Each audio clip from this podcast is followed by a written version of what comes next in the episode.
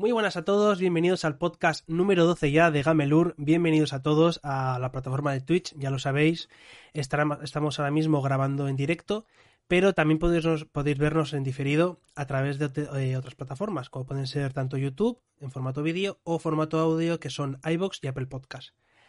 Para el domingo, para este domingo, eh, he traído a un invitado muy especial, a un señor abogado llamado Abogado Freak en las redes y vamos a estar hablando de varias cosillas. La verdad es que, uff, había mucho de lo que, de lo que elegir para hablar. Y hemos hecho una pequeña recopilación de lo que podemos hacer porque eh, hay un tema especial que voy a adelantar que va a ser Doctor Who, que vamos a hablar muy poquito porque quiero preparar un podcast muy especial con él en el que hablaremos mucho, pero muchísimo de todo el tema, ¿vale? Eh, así que, pues nada, eh, lo primero de todo, Muchísimas gracias a todos los que estéis viniendo por aquí. Muchísimas gracias a Eida Eiko, el Juan Ras y 14 videojuegos. Muchísimas gracias por los, por, los follows que no os he leído, lo siento. Eh, y bueno, vamos a empezar por lo más importante, ¿no? Eh, ¿Quién es Abogado Freak? Y otra pregunta importante. ¿Cómo terminó un abogado en Twitch? Es decir, ¿cómo, cómo termina un abogado subiendo gameplays en Twitch? ¿Qué explicación hay? ¿Qué lore? Antes que nada, GameLure, muchas gracias, tío, por invitarme a tu canal, a tu espacio y estoy contentísimo de estar aquí y la verdad es que me siento honrado, tío, de que de esa super introducción que has hecho de mí, de mi persona. No me considero tan grande, pero muchas gracias, tío, igualmente. Eh, ya sabes que te aprecio un montón, tío, que siempre me río contigo y el aprecio es mutuo, ¿eh? Te lo, te lo digo ahora y te lo diré siempre. Que a ver, yo soy SJ, Estefan para los amigos, abogado freak en las redes sociales. y nada, yo eh, soy abogado, soy analista político también y, y empecé un poquito en Twitch como todo, en Twitch. Lo voy a decir bien, tío, que siempre lo digo mal en mi canal, en el tuyo lo voy a decir bien. Twitch. Oh. Eh, nada, bueno, realmente yo empecé un poquito en esto de el personaje de abogado freak, eh, que siempre digo que es un personaje, pero realmente eh, es como otra faceta mía. No creo que sea como alguien inventado, sino que es otra versión de mí mismo. Empecé un poquito metiéndome en YouTube, sobre todo, que es una plataforma que siempre me ha gustado tanto como medio de entretenimiento para consumirlo yo, como un medio para poder expresarme. Y empecé haciendo un poco vídeos de relacionados con los videojuegos, pero desde una perspectiva un poco más eh, no analítica en el sentido de analizar el juego per se, sino analizando cómo los juegos nos podían afectar a nosotros y cuál es el impacto que puede generarnos a nosotros como usuarios. Entonces escogí un poquito juegos tipo eh, en Gris, estuve también con el of Solicitude, y de la Us también, que son juegos que te hacen un poco, que generan cierta incomodidad o cierta reflexión en el usuario. Y de ahí, tío, empecé a, a crecer un poco en Twitter, a conocer gente, eh, en Twitter, perdón, a conocer gente y tal. Y eh, me di cuenta, tío, que a mí lo que me gusta realmente es hablar con vosotros en directo, estar con la gente que me sigue y comentar, generar charlitas y hablar de todo un poco. Entonces creo que Twitch es una plataforma perfecta para esto, para poder conectar con la gente. Independientemente de YouTube, creo que Twitch es súper directa y, y nos permite tener una relación mucho más cercana porque a mí me gusta también aprender de la gente. Yo siempre lo digo en mis directos que yo no sé todo, sino que yo busco saberlo todo a través de vosotros. Sí, mira, dice, está diciendo 14 eh, videojuegos por la misma, eh, respecto a la pregunta de, de, lo que estamos hablando, por la misma razón que Matt Murdock eh, se hizo superhéroe. El mundo abogadel está muy mal. Y dice eh, Ada Gayhoe, ya quiero ver abogado haciendo piruetas y noqueando gente. Hostia. Te estoy imaginando en plan con una con una cacharra aquí puesta a lo, a lo Daredevil, pero con unos ojos, con agujeros en los ojos eso te digo, ahora, me, voy me, quedo ciego, tío, y empiezo a ver ahí a través del sonido, ¿no? De hecho, tío, una cosa muy curiosa que siempre le llama mucho la atención a la gente es el nombre que yo escogí para las redes, lo de abogado friki. O sea, y me he dado cuenta que hay como mucho sector de la abogacía o mucha gente que está relacionada con el derecho que, que es friki o entre comillas friki o gamer o lo que queráis llamarle, que tiene como vergüenza o miedo de decir que es friki y decir que es abogado, como que son como que dos facetas de su vida que no las quieren mezclar. Entonces me he encontrado mucha gente que me ha mandado mensajes por Twitter diciéndome, anda, eres abogado y te gustan los videojuegos, a mí también, y me van contando sus historias de que de lo que están estudiando relacionado con el derecho y les fascina la idea de que alguien que estudie derecho lo diga públicamente de que es de que es friki entre comillas. Mira, qué tontería, tío, es una chorrada, tío. Pero ahí está, tío, el misterio de por qué un abogado se, eh, se autodenomina abogado freak. Ah, yo me, yo me esperaba alguna historia mucho mejor, alguna historia de venganza o algo, no sé. No hay, no hay, no, más con la historia que me has contado no tiene sangre. No me interesa para nada. Podrías haberme la decorado un poquito, ¿no? No sé. Familia Bueno, si quieres, te, si quieres te eh, puedo decir, tío, que cuando era pequeño asesinaron a mis padres y me dije que voy a meterme a, a justiciero por Twitter, tío. También te, también te digo, y esto no lo he contado mucho, pero eh, en mis inicios, antes de ser abogado freak, tío, yo quería crear otro personaje y hablar un poco también de política, hablar un poco también de derecho, de temas mucho más polémicos, no solo de videojuegos, que, que es lo que más hago en, mi, en mis redes, Sí. pero eh, es difícil también meterse allí, tío, porque creo que hoy en día la sociedad eh, es muy hater con la gente que expresa ideas políticas o pensamientos o ideologías, etcétera, etcétera.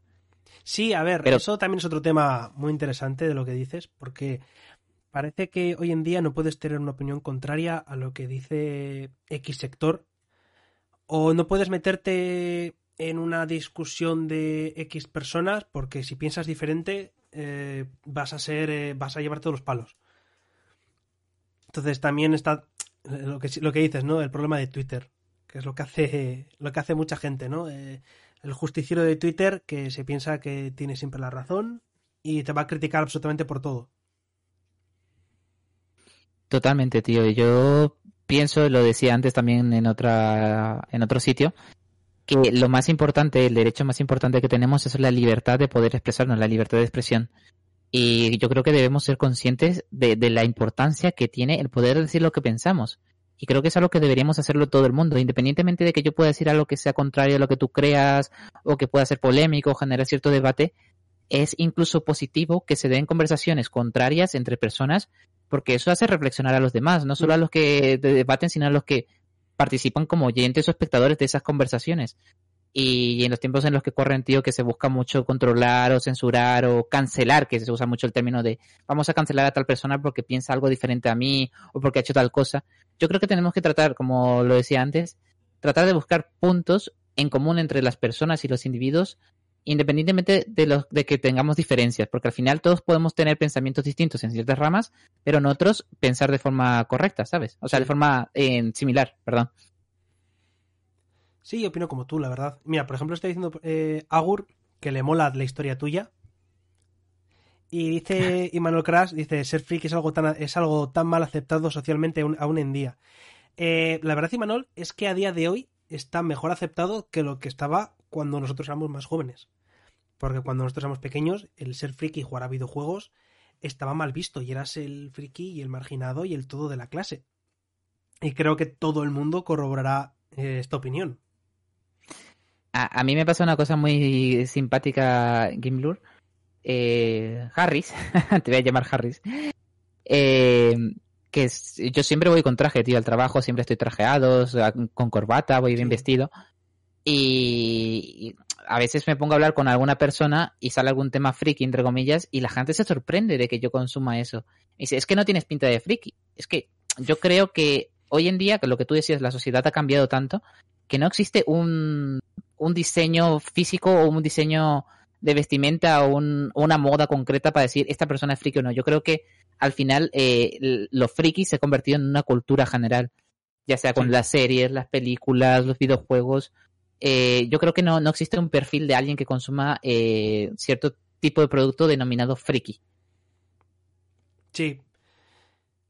Mira, está, están diciendo por aquí, madre mía, menudo debate están sacando por aquí. Eh, todos los pensamientos, incluyendo, por ejemplo, el racismo. Obviamente, el racismo no cuenta como pensamiento. Y es lo que están diciendo otros en el chat. Creo que no hay mucho de qué hablar de, por ahí, ahí, porque para mí mmm, todo el tema extremista y que oprima a otras, a otras ideas mmm, me parece obviamente que no, es, no se trata como pensamiento o como algo tolerable. Creo yo, vaya, al menos en la, la gran mayoría de, de cosas de ese estilo. Claro, lo que dice Manuel, discutir por gustos o cosas banales siempre es top, pero el, el racismo ni se discute. Exacto. Claro. Claro, o sea, es yo que... creo que, por ejemplo, el tema del racismo, tío, podría surgir en un debate. O sea, hay gente que es racista hoy en día, tenemos que aceptarlo. Ten hay gente que es racista. Lógicamente. Pero eh, el medio no es, yo creo que el medio no es censurarles, sino convencerles y demostrarles. O sea, si tú no te, si tú no, ah, no hablas con una persona racista, si tú no le tratas de hacerle cambiar de opinión o de mostrarle su error, estás permitiendo que esa persona siga siendo un racista eh, en, el, en la privacidad, por ejemplo. Yo creo que justamente el debate y la, vamos, en mi opinión, si piensas distinto te pido perdón, pero yo creo que justamente ese debate, ese enfrentamiento ideológico es lo que genera en el cambio en las personas. Sí, la verdad, como tú, pienso como tú, ¿eh? Sí, o sea, evidentemente yo no soy racista ni nada, pero si viene una persona que sí que es racista, pues yo trataría de hablar con él, de, mostrarle cuáles son los puntos en los que está equivocado. lógicamente, a ver, eh, eh, eso está claro. Que aunque mmm, estés hablando con una persona que pueda ser racista o que pueda ser X, eh, siempre intentas hablar con él para, primero, conocer sus motivos, cuál es el por qué piensa de esa forma, mm. mostrar tu opinión y también decirle el intentar convencerle o intentar demostrarle que su pensamiento realmente está bastante distante a lo que a lo que a lo que es la realidad. Vamos, de hecho eso es un tema que ya ni, o sea, el racismo que va contra los derechos humanos, la declaración de, bueno, las constituciones occidentales por lo menos eh, prohíben por completo el racismo, el discurso generalizado de Occidente es de aceptación y de, vamos, de que no exista el racismo por todas mm. partes. O sea, evidentemente es algo que no está a debate el racismo, o sea, por supuesto que no y la igualdad debe primar sobre todas las cosas y el respeto a los ciudadanos, sea de la raza que sea. No hay ningún drama en eso, por supuesto. Mm. Dice Agur, por, eh, por, ejemplo, que le molaría un abogado vestido con camisetas de grupos o videojuegos, pero sí que es cierto que los abogados tienen una vestimenta formal, que en este caso son los trajes. Pero estaría guay que cambiara un poco todo eso y se podría ir de muchas formas. Es que ahí, Agur, está lo que eh, siempre ocurre, eh, las apariencias. Y la gente va a tratar como alguien más formal a alguien que lleve un traje a alguien que pueda ir con una muñequera de pinchos o que vaya con una chupa o que vaya con una sudadera. Porque las apariencias van a ser siempre más importantes para la mayoría de la gente. Es, así, es tal cual. A mí siempre me pasa, tío, cuando yo voy, por ejemplo, al corte inglés trajeado, me atienden de forma muy, muy diferente a cuando voy con pintas de estar por porque casa, se piensan, Porque se piensan que tienes dinerico. El cash. Claro.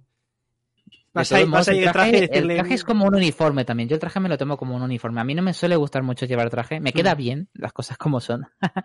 Pero no me gusta llevarlo tampoco, tío, porque me siento como. O sea, lo relaciono mucho con el trabajo y para mí es como un uniforme. Así como. Eh, es un tipo de vestimenta que acorde al, lugar donde trabajo. No quiere decir que yo sea mejor persona por llevar traje y que tú lleves, por ejemplo, un chándal en tu trabajo, tío. O sea, es una tontería eso. O sea, yo no valoro a la gente por la vestimenta, sino por quién es. Sí, pero a ver, no lo, no lo haces tú, pero la gran mayoría sí lo hace. Claro. Y muchas veces, aunque no pienses de esa manera, aunque no valores, aunque no hagas la primera impresión, eh, lo primero que haces muchas veces de forma inconsciente es eh, calificar a esa persona por la ropa o por las pintas que lleva. Aunque tú no lo hagas, el, primer segundo, antes, del, antes de decir, vale, vamos a pensar, vamos a tal, sí, sí. lo primero que piensas siempre es por eso, por la vestimenta o por lo que sea. Entonces, por eso muchas veces es importante. Tal cual, tal cual, tal cual. Hmm. Pero bueno, vamos a, a ver. Gamelur ya nos estamos yendo de las ramas, tío. Esto es un canal de videojuegos, ¿no? Hemos empezado hablando ya de cosas, de cosas eh, dignas de abogado freak, no de Gamelur. Así creo que vamos a empezar a hablar un poquito de videojuegos, ¿no? ¿Qué te parece? Si, empezamos a darle un poquito de caña. Eh, vamos a hablar de una saga que yo creo que eh, a, ti te, te, gusta muchísimo, ¿no? Porque eh, creo que le has dicho muchas veces que es tu mayor logro y es el 100% de logros en la saga Souls. Dark Souls, tío, es mi juego. Bueno, eh, es un juego que me llevó años, o sea, que yo lo compré y lo jugué un poco y luego dejé de jugarlo, tío, durante muchos años, mm. durante un año y medio, porque no me convencía. Y luego le di una segunda oportunidad y ahí fue cuando tuve ese ese amor, o sea, yo tuve un amor segunda vista, tío, con Dark Souls y se ha vuelto una de mis sagas favoritas y la dificultad y el desafío que supone eh, es algo que me apasiona y no solo eso, sino que creo que Dark Souls es un juego que ayuda muchísimo eh, a forjar el carácter de una persona. Lo digo totalmente en serio, ¿eh? A, a, forjar esa tranquilidad y ese aguante, ¿no? Ante, ante cosas que ocurren. Tal cual, tío. Muy buenas tardes, Pixel Frame. Eh, no llegas tampoco muy tarde, llevamos 15 minutitos de podcast. Estamos hablando ahora mismo, acabamos de empezar a hablar sobre Dark Souls. Y bueno, eh, abogado, cuéntame un poquito, eh, ¿cuáles fueron tus inicios en la, en la saga? Por lo que me has dicho, empezaste con el primero, ¿no? Sí, yo empecé con el primero, tío. Eh, además me acuerdo muy bien que lo pillé en su día. hace ya años de eso, tío. En una oferta que hubo de 5 euros en... O sea, me acuerdo, tío, que mi primer contacto con la saga Soul fue cuando... O sea, es que Dark Souls salió el mismo año en que salió Skyrim. Y había mucho debate de ver cuál era el mejor juego del año. Hmm. Y, y, terminó ganando Skyrim. Y, decían que Skyrim era, o sea, que ambos eran muy buenos juegos, pero que Skyrim era mucho más accesible. Entonces, claro, yo en ese momento no tenía mucho presupuesto y tiré, y me, tiré por Skyrim y me compré Skyrim. Claro. Y tiempo después eh, vi el Dark Souls por 5 euros. Y yo lo compré, tío, sin saber nada de él. Y claro, de pronto llegas allí con una espada, un escudo de, madera y te enfrentas, vas caminando por la primera zona, tío, te caes en un pozo y te empieza a atacar un demonio y, mueres, tío, y dices, pero ¿esto qué es? ¿Esto qué es? ¿Cómo, ¿Cómo avanzo aquí? Y lo dejé, tío. Lo dejé hasta muchos años después que, bueno, hasta un año y medio después que un amigo me comentó de Dark Souls, me dijo que era un buen juego. Y dije, ah, yo lo tengo, tío, yo lo tengo. Y me puse a jugar de vuelta, tío. Y ya me dije, venga, va, esto me lo tengo que pasar porque yo soy muy cabezota, tío. No me gusta perder en un juego y cuando se me da mal, eh, insisto, insisto, tío, hasta que finalmente me lo paso.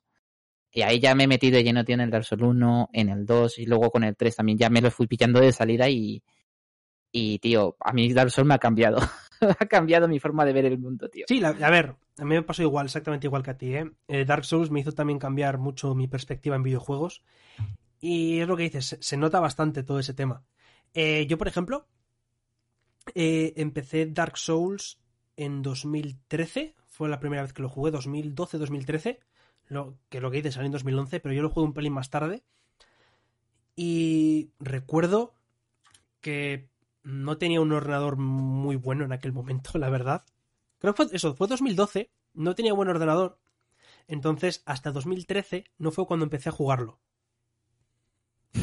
Claro, porque lo intenté jugar, me acuerdo que intenté jugarlo y se me hacía imposible, porque yo en ese momento estaba jugando, estaba jugando con un portátil. Un portátil de 6 años y que la verdad no tiraba para jugar a muchos juegos. Mm, me acuerdo que Skyrim sí que me funcionaba, pero Dark Souls me imposible.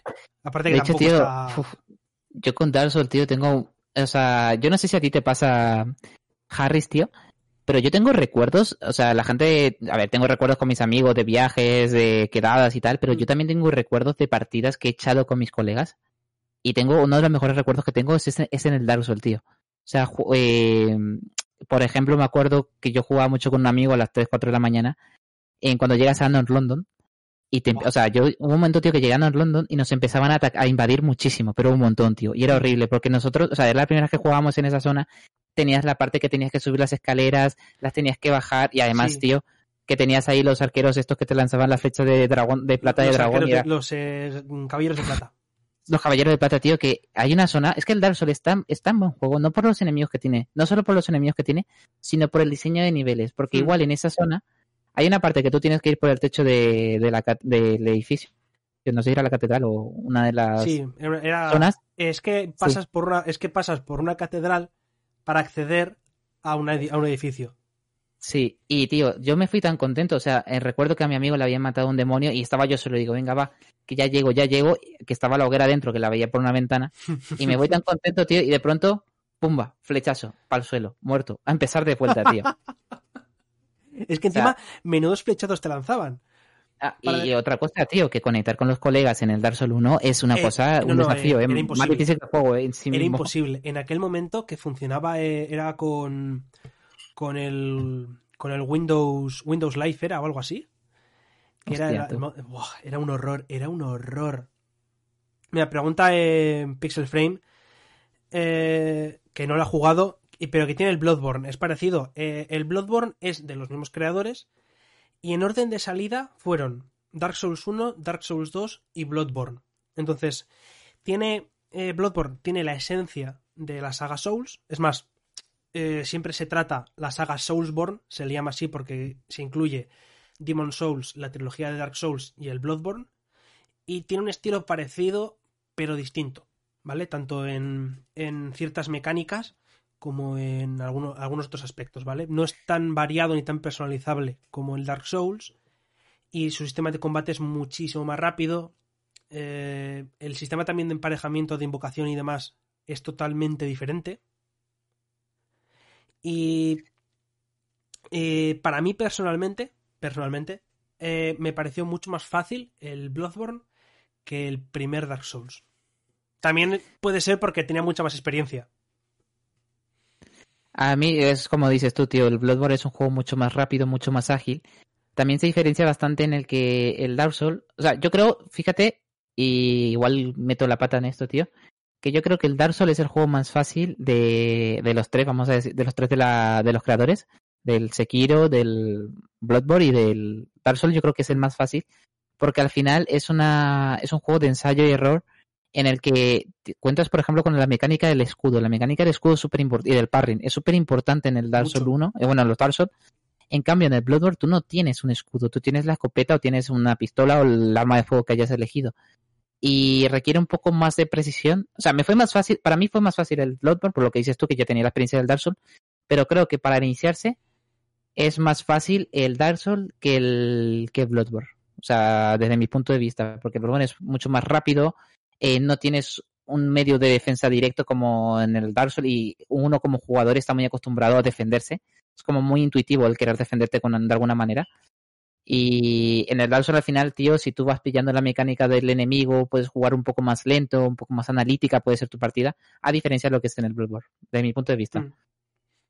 Dice eh, Profitachi, dice que sí que no le pareció asquerosamente difícil.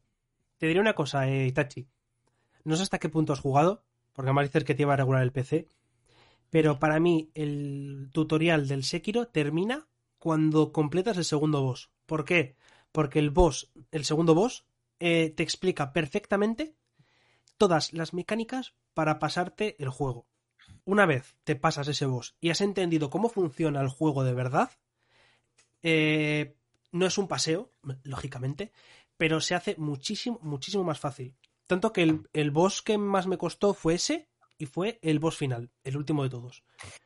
Yo, tío, te lo voy a, reconocer algo. Yo el boss final no, no, me lo he pasado del Sekiro, lo tengo ahí, eh, pero para, es que fue para mí fue muy frustrante, tío, el jefe final. O sea, es muy, es muy complicado, es muy complicado. Me pillé el juego, tío, y me lo pasé en tres días y llegué al jefe final ahí en nada y estuve como un día entero y terminé hastiado, tío. Y llegué a un momento en el que dije, tengo que parar para poder reengancharme más adelante, mm.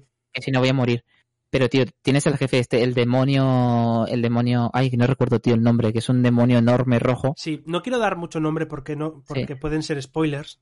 Perfecto. Ah, pero sí, el demonio, el demonio que dices eh, es justo el penúltimo, que es opcional. Cierto, cierto, cierto. Es complicadillo. Es muy, muy complicadillo, hay que decirlo, las cosas como son. Pero el último, la parte complicada es que tiene tres fases. Tres fases. Entonces, claro, se hace eterno. Tres fases, bueno, miento, cuatro. Porque es el que. El sí, sí, sé cuáles dices, sé cuáles Es el personaje y luego cuando llega otro, son tres fases de ese otro. Sí. es que no quiero. Es, complicado, es complicado hablar de ellos sin dar nombres, pero es que eh, dentro del lore del Sekiro. En otros juegos no, en otros de la saga Souls se pueden decir más nombres, pero es que en este eh, decir son el nombre son claves, claro. tienen mucho que ver con la historia de los personajes en sí. Claro, es que de hecho te voy a decir un nombre, tío, de un personaje que solo voy a decirte una palabra y tú sabrás que a mí me costó mucho en su día, que luego para mí fue súper sencillo pasármelo cuando le pillé la mecánica, el simio. O sea, con eso te digo todo. La, la batalla contra el simio es como. La batalla contra el simio me costó un pelín, pero no la notaba difícil, la notaba asequible. Claro, pero tiene unos movimientos que son como muy... A mí me costó. Luego había otro que costó, le costó mucho a la gente, que era como uno con cuchillas, que no, voy a decir el nombre. Hmm. O, por ejemplo, tío, la mariposa, yo me la pasé a la primera, la mariposa, que mucha gente decía que era súper complicado. Mucha gente dejó el juego ahí. Mucha gente dejó el juego allí. Y bueno, y Dark Souls, tío, que Dark Souls para mí es, es religión, tío. O sea, jugar al Dark Souls, tío, con, tus colegas. Yo me acuerdo en el Dark Souls 2 que había una escena, o sea, había un momento en el que tenías que pelear contra un caballero, el caballero... Eh, el caballero errante, este que aparecía de pronto, que te aparecía de la nada y te atacaba. Ay, que no, no recuerdo el nombre, tío, que era una, una zona en la que había unas ballestas súper grandes que tú podías usar para acabar con el enemigo. Sí, vale, eh, sí, el ya sé qué caballero dices, sí. Sí, no, no recuerdo el nombre, tío. Pero, tío, me acuerdo un momento, una partida que, vale, era el, estamos jugando la partida de un colega y le quedaba nada para, para matarle al tío, al, al enemigo este. Y yo, tío, súper desesperado porque teníamos poca vida, cojo la ballesta para dispararle al enemigo y terminó dándosela a mi colega, que era el que estaba, era el, el que tenía el servidor en la partida. Y le terminé matando, tío. Claro, porque es que poco amigo con esa ballesta. Entonces es una putada bastante gorda. Claro, entonces, tío, y, nos quedamos riéndonos, tío, como, no te miento, una hora y media. No podemos seguir jugando de forma seria porque es que, es que el Dark Souls es eso también, tío. Son momentos divertidos, son momentos divertidos, no solo seriedad. Yo la verdad es que he sido un lobo solitario en los videojuegos en general. Eh, y en Dark Souls igual. No sé, no he jugado creo que nunca con amigos en plan, va, venga, vamos a ir pasándonoslo poco a poco entre los dos, una partida, vamos tal, tal, tal. Nunca he llegado a hacerlo así. Sí que recuerdo intentar echarle una mano a un colega en el primer Dark Souls, pero como bien decíamos antes, eh, el matchmaking era imposible de hacer. Entonces al final se quedó en nada y fue imposible. Pues el Elden Ring tiene, dicen que va a ser online, tío, así que ese ya tienes con quién jugar, por lo menos. Espero que me avises. Elden Ring. Eh, cuando salga. claro. Cuando salga. Yo creo que saldrá mm. eh, a la par que Cyberpunk. Porque no va a salir el, jueves, no va a salir. Está claro. El jueves no va a salir y aquí tenemos a uno que se llama Emmanuel Crash eh, que está sufriendo. Está sufriendo y tiene pesadillas de que la noche anterior lo van a cancelar. No, tío, no digas eso, por favor. No digas eso, por favor, que yo le tengo muchas ganas al Cyberpunk. ¿eh? Más que Manol, lo dudo. Lleva soñando con ese juego desde que lo anunciaron en. No sé, ¿En qué año fue? 2013, creo que fue. Joder, tío. no, no, no me digas eso porque yo me, vuelvo loco, ¿eh? Que ya la vez anterior me, me, pillé, tío. Fui y me compré el libro, que lo tengo ahí, no sé si se ve de fondo, que lo tengo ahí en la mesa. Me, me pillé, tío, dos camisetas, me pillé aquí los, los totakus estos del Cyberpunk, tío, también acá y casi casi me pillo hasta, hasta la, la prótesis de... La, la prótesis esta de metal, tío, y le tengo unas ganas al juego. Además, todo lo que, todo lo que supone o sea, es un mundo, el mundo de Cyberpunk, yo no sé si sabes algo del mundo de Cyberpunk, eh, igual Imanol sí, pero es que es un mundo muy delicado, ¿eh? o sea, y es un futuro distópico, por decirlo de alguna manera, que, plantea muchos debates también, ¿eh? Pero eso lo hablemos en otro podcast. Sí, sí, sí, no te preocupes. que te lío, tío, que te lío. Bueno, eh, voy a empezar primero eh, saludando a City Days Podcast. Muy buenas tardes, que nos acaba de saludar por el chat.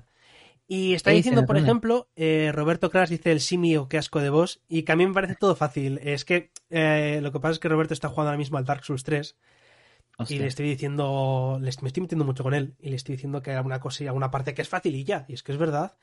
Y el eh, simio, a ver, el simio no me pareció fácil, pero me pareció asequible, que no es lo mismo. Y es un asco hasta que le pillas cuál es el truco. Porque cuando hace el movimiento de levantarse con el mandoble así y tirarse, si le bloqueas eso, es que le revientas. Sí, cierto, cierto. Porque le bajas, le subes toda la barra y le metes un crítico. entonces eh, ahí, está, ahí estaba la clave en ese, en ese enemigo. Y obviamente no, todos, no todo me parece fácil dentro de Dark Souls, Roberto. Eh, un gran ejemplo, eh, Gwyn, el jefe final del, del Dark Souls 1. Uf, qué mal lo pasé. Creo que Yo, tío, me vine muy arriba con el Caballero de la Ceniza en el Dark Souls 2. El Caballero de la Ceniza, eh, Rey que está, en, que está en el. Sí, que está en el DLC. Que es el jefe del DLC, tío. Yo me vine arriba porque en el Dark Souls 2 tú puedes como reiniciar la zona. Y lo reinicié como cuatro veces, tío. Lo reinicié como cuatro veces y, y, como que cogí cierta malversación contra el personaje y le tenía que matar, tío. O sea, cuando le maté la primera vez dije, ahora vas a sufrir todas las veces que me has matado, tío. Y lo reinicié otra vez, y luego otra vez, y luego otra vez, tío. Le maté cuatro veces, y fue como un subidón, tío. Un subidón de, de, de sentirme Dios, tío, todopoderoso. Es horrible el picho ese. Eh, y Pikachu y, Snorlax, Pikachu y Snorlax, tío, ya ni te cuento. O sea, pasarte eso solo, pasar de eso solo es horrible. Yo tengo que admitir que ahí tuve que utilizar las primeras veces a Tito Soler para pasarlo. Y hasta la tercera vuelta no me cargué a, a, a Smoke primero. Para no, perdón. Sí, eso, para dejarme a Orstein, la versión tocha. Sí. Que es la parte más complicada del, jefe. Eh, no la dejé hasta la tercera vuelta. Porque me pareció muy complicada y dije, mira, me cargo a Smoke y ya está. Y fue la tercera vuelta cuando dije, venga, ya es el momento. Oh, tío, yo cuando la, la pelea está contra los cuatro emperadores ahí en la oscuridad, Cuatro reyes, Los cuatro reyes, perdón. eh, la primera vez me lo pasé súper bien. Entonces eh, jugué como la, tercera vez que jugué el Dark Souls. Porque el Dark Souls tío, es, una, es de los pocos juegos que tú terminas y lo quieres volver a empezar. Y a jugar. Eso es. Es que ahí está la magia. Pero por ejemplo, sí, sí, dime. En, con Cuatro Reyes, eh, me acuerdo que yo me costó mucho. Dark Souls 1 fue el juego que más me costó de toda la saga Souls. Fue el juego que más me costó. Porque también es el primero que jugué, ¿no? Pero eh, en cuatro días me costó muchísimo porque yo invocaba a la bruja y hay un problema. Y es que en el 1, cuando tú invocas a alguien, tienen más vida los enemigos. Y con la bruja eh, sale en todos lados, se lo dice todo el mundo. Y lo comprobé en mis carnes. Eh, normalmente suele ser una, puede ser una ventaja, por ejemplo, con Soler, normalmente suele ser una muy buena ventaja utilizarlo, pero en el caso de Cuatro Reyes no estaba recomendado, era mejor ir tú solo, porque el daño que, el daño que hacía o lo que mm, podía ofrecerte la bruja no era tanto como lo que ganaba el boss. Entonces, claro, no compensaba. Y ahí, está ahí estaba el problema de, de, eso. Lo que sí que voy a decir de crítica, tío, de Dark Souls, que es que del primero, sobre todo, es que hay un momento en. O sea, hay un punto, eh, no, quiero decir en qué momento, pero hay un punto en el, juego en el que tú llegas como a lo máximo de dificultad y luego el juego va para abajo. Porque luego los enemigos que te aparecen son súper sencillos y súper fáciles, que te los puedes matar ya incluso en la primera vuelta. Mm. Que es eh, cuando activas la, cuando activas las tres campanas y bueno, ya te... No, voy a decir nada, tío, pero hay un momento que es... Te estoy pillando, ¿eh? Porque son dos campanas. Menudo eh, abogado, ¿eh? Uy, tío, no Menudo me acuerdo abogado, ¿eh? Medio no, ya te he conseguido pillar. Cuando. Mira, están allí, ya se están riendo, tío. es un juego roto con las magias. Sí. Pero. Magias y las. cuando te peleas contra el padre, que es el enemigo este que tiene las tres máscaras, eh, ahí el juego va para abajo, tío. Ahí el juego va para abajo en dificultad, eh, no es complicado. Bueno, eh, Molinete no es complicado, pero la zona es un horror. La zona, esta, la del gigante, tío, la zona que tienes que coger la linterna. Es horrible. Porque tienes que o ir con la linterna o hacerte la quest secundaria para salvar a Soler y conseguir el casco que te ilumina, que te ilumina para poder llevar escudo. E incluso así se ve poco. Y es una zona muy jodida. Sí, eh, pero no sé, a, mí me, me, pareció ya más sencillo, tío. A partir de ahí el juego fue un poco paseo en comparación a lo que venía siendo, la verdad. Y... A ver, estoy pensando otra parte que me haya sido jodido. El Dark Souls 3, tío, tiene alguna zona jodida también. Estoy pensando, tío, me viene también en la mente Amigdala. Que yo Amigdala, tío, que es Bloodborne. Sí. Eh, las, en las catacumbas peleé tantas veces con ellas que era capaz de pasármelas sin que me hiciese un puto daño, tío. Pero nada, nada. Pero fíjate que Amigdala me decían que iba a ser súper complicada, que iba a ser tal. Y, a ver, fácil no, fue. Pero me lo pasé a la segunda. Entonces, es que me lo ponían, yo creo que era que me lo ponían tan, tan difícil, me lo ponían en un nivel tan alto, que yo ya estaba tan concentrado y tan metido en querer matarlo que me, lo pasé a la segunda.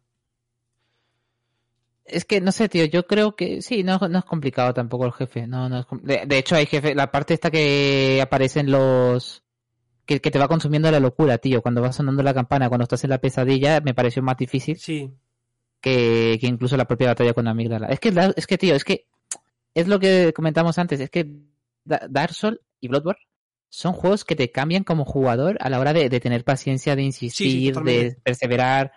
Incluso te da, o sea, la satisfacción que tienes cuando te pasas ese juego no es la misma que cuando te pasas un Mario Bros. o cualquier otro juego. O sea, yo cuando termino un juego me siento contento, siento tal, eh, me siento alegre, tío, pero cuando termino el Dark Souls, termino con tal subidón, tan, tan, tanta energía, tío, que me creo capaz de poder hacer lo que me da la gana, ¿sabes? En la vida real, te digo. O sea, si tienes un mal día, juega al Dark Souls porque es que te vas a o sea, lo vas a pasar mal, pero cuando pases un jefe, tío, te vas a sentir en la gloria. Dice, mira, por ejemplo, dice Axili que, eh, que aparte de todo lo que estaba diciendo de lo de las piromancias y las magias que están rotas, eh, tiene fallos gordos como, por ejemplo, que si matas a un NPC te da ítems, eh, que te da ítems, únicos, ya te jode la experiencia, como el vendedor de la alcantarilla que te vende un remedio antipiedra. Eso me parece personalmente que está muy, muy bien planteado, porque te da la opción de que lo puedes matar si tú quieres, pero atento a las consecuencias. Porque uno de los primeros que puedes matar es al, al vendedor que si lo matas te da la Uchigatana, que es un arma buenísima. Entonces, ¿qué pasa? Que mucha gente se confía y dice, ah, bueno, pues si este me da la Uchigatana voy a matar a todo Cristo. Y al final terminan pasando esas cosas o que se quedan sin, parte del, sin conocer parte del lore, etc. Y yo creo también está también un poco esa gracia y ese toquecillo de Miyazaki. De eres libre de hacer lo que quieras, pero atenta a las consecuencias de lo que puede pasar o lo que no. Claro, totalmente, tío. Eh, yo en el Dark Souls 2 me, me cogí un clérigo y había un personaje que no recuerdo el nombre, que era un necromante que si tú le matabas te daba la campana, la campana blanca o la campana de dragón blanca o algo así. Pero claro, si le matabas a ese enemigo, te quedabas sin hacer la quest. Y era una quest súper importante para entender unas cosas de la historia. ¿En cuál? en el Dark Souls 2. En el Dark Souls 2. ¿Te acuerdas que hay como una misión secundaria que te tienes que meter como en un mundo de sueño y que hay como unos enemigos que son otros NPCs que te atacan constantemente? No te hablo del Señor de los Gigantes, que es otra cosa que nada tiene que, ver. Es que estaba justo pensando en ese. No, no, el Señor de los Gigantes es otra cosa que nada tiene que ver, que es para conseguir lo vale, de... sí, para... el que iba en silla de ruedas. Sí, exacto, exacto, Vale, exacto, sí. exacto. Ya sé quién es, sí. Vale, vale, vale, vale. No estaba cayendo, no estaba cayendo. Que tú le... O sea, claro, yo era clérigo y dije, "Oh, me, me tengo que hacer con esta arma para poder ser el puto amo. Y no me di cuenta, tío, le maté y luego la quest la tuve que hacer en la tercera partida y fue mucho más difícil que la primera. Encima esa quest es bastante complicadilla. Yo tenía un compañero, tío, o sea, el colega este con el que jugaba también. Es que me, me vienen anécdotas, tío, que en la zona de los enanos, eh, que había un enano que aparecía, que te hablaba, que te daba, que, que te vendía cosas.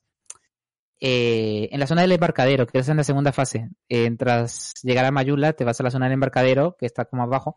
Hay un enano que te aparece en una de las casas. Y mi colega, tío, le dio un tal susto que pensó que era un enemigo y le atacó así sin decirle nada. Y resulta que era un NPC súper importante para conseguir un objeto que él quería. Claro. Mira, dice, dice Roberto que Bloodborne eh, le encanta la velocidad que tiene y es una maravilla por mucho que a algunos no les guste porque es más fácil. A ver, mm, no es más fácil que otros juegos. Es lo que está hablando, es lo que estamos hablando ahora mismo. Es porque mucha gente ya ha entrado en el mundo de Dark Souls antes del Bloodborne. Entonces, ¿qué es lo que ocurre? Que ya estás acostumbrado a más o menos sus mecánicas o cómo funciona la saga o Al tipo de concepto. juegos. Dice Profitache que la paciencia es una virtud, exactamente. Eh, y lo matas que De hecho, tío, eh, el no muerto para mí fue un, un jefe súper difícil en el Bloodborne. Eh, fue un jefe súper complicado y me costó muchísimo pasármelo. Me, me costó un montón. No, no es fácil el Bloodborne. Lo que pasa es que, claro, si tienes ya ciertos Claro, conceptos aprendidos, jefes así difíciles en el Bloodborne, el que lanzaba rayos, tío, ¿cómo se llamaba? Que además te lo encuentras así súper aleatoriamente. Ay, no me acuerdo ahora el En Bloodborne el que lanzaba rayos. Sí, que es como eléctrico. Pikachu. Bueno, y la... eh, ¿Cómo? Pikachu. dice. Ah, ay, tío, no, no recuerdo el nombre. Luego te lo digo, luego te lo digo, que no. Yo soy muy malo para los nombres. Es ¿eh? que, este que- es que, con cómo me estás diciendo, que aparecía así más y lanzaba rayos. Es que lo único que se me Sí, ocurre es la bestia de rayo. La bestia de rayos, sí, que tú sales como de una de un del agujero de una cueva y te vas Sí. yendo porque ves que esta, esa puerta abre otra zona que tú ya habías visto antes Sí. y dices, hostia, la, de la leche, lo tengo aquí. Y cuando vas a abrir la puerta te aparece el bicho este y dices, me cago en la leche. Pues me va a matar Roberto. Pero me lo carga la primera y me pareció súper fácil. Yo creo que también fue porque yo creo que fui más adelante cuando tenía que haber ido bastante antes. Yo que tenía que haber ido bastante antes por esa zona y la fui dejando y cuando fui, como la bestia esta, eh, la bestia sedienta de sangre, que es la que aparece en el altar, que tiene lo del veneno y todo eso, eh, la fui dejando, la fui dejando y cuando dije voy a ir a por ella, eh, me lo pasé a la primera y todo el mundo decía que era bastante complicadilla. Y dije, joder, tampoco me ha supuesto tanto. Y yo creo que fue por eso, porque Pero- la tenía, tenía un nivel bastante más alto, porque fui más tarde. Pero fíjate, tío, que eso es otra de las cosas, otra de las magias que tiene, que tiene la saga como, o sea, sagas como esta, que igual, para ti puede, un, un jefe en concreto puede ser súper complicado y para mí puede ser súper fácil, pero en cambio otro que para ti fue súper sencillo, Sí. para mí fue súper difícil. Eso es. O sea, es un juego muy curioso, tío, como eh, cada jugador tiene su propia experiencia. Sea, es de los juegos donde, Sí. en el que más se remarca la experiencia personal de cada jugador. Sobre Yo creo todo que cada uno tiene una historia. Sobre todo también porque cada persona, cada, mm, cada jugador tiene su personaje con su, con su armadura, con sus stats. Eh, hay gente que utiliza más armas de destreza para atacar más rápido, otras que utilizan, prefieren utilizar un ataque pero que sea mucho más fuerte, otros que van a magias. que la magia está muy roto, ya lo sabemos. Uf, tío, otro jefe que me costó mucho, que no era un jefe, sino que era un subjefe en el Dark Souls 1, que cuando estás en el bosque, eh, hay una parte que tienes que entrar por una torre para poder conectar con la zona anterior, y había un, un caballero que tenía el diente de dragón como arma. Eh, el era un- Havel. Co- Havel la Joder, Roca. Con ese, creo que todos los que hemos jugado a Dark Souls lo hemos pasado mal en sus inicios con ese hombre, con Havel. Porque es que además aparece a- es la segunda fase, tío, esa es la segunda fase. Es horrible. Sí, lo es el segundo ¿eh? nivel, pero es encima es una zona opcional Sí, a la que puedes acceder y cuando baja, pero te da un pedazo de anillo.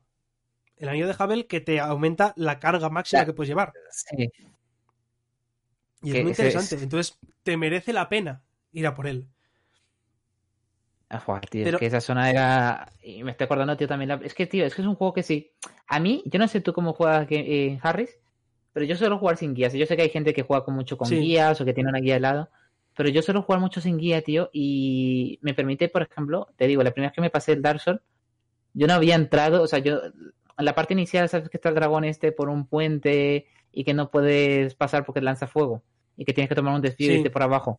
Pues yo, tío, la primera vez que jugué a este, a este dragón no lo enfrenté, ni siquiera le lancé flecha ni nada, porque no, no se me ocurrió, tío, no, no se me pasó por la cabeza. Claro. Pero claro, en una segunda partida dije, ¿y si hago esto otro?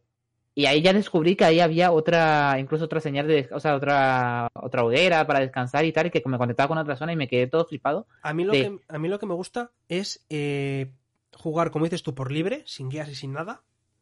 Y luego, una vez me lo he pasado mínimo una vez, eh, digo, vale, voy a mirar.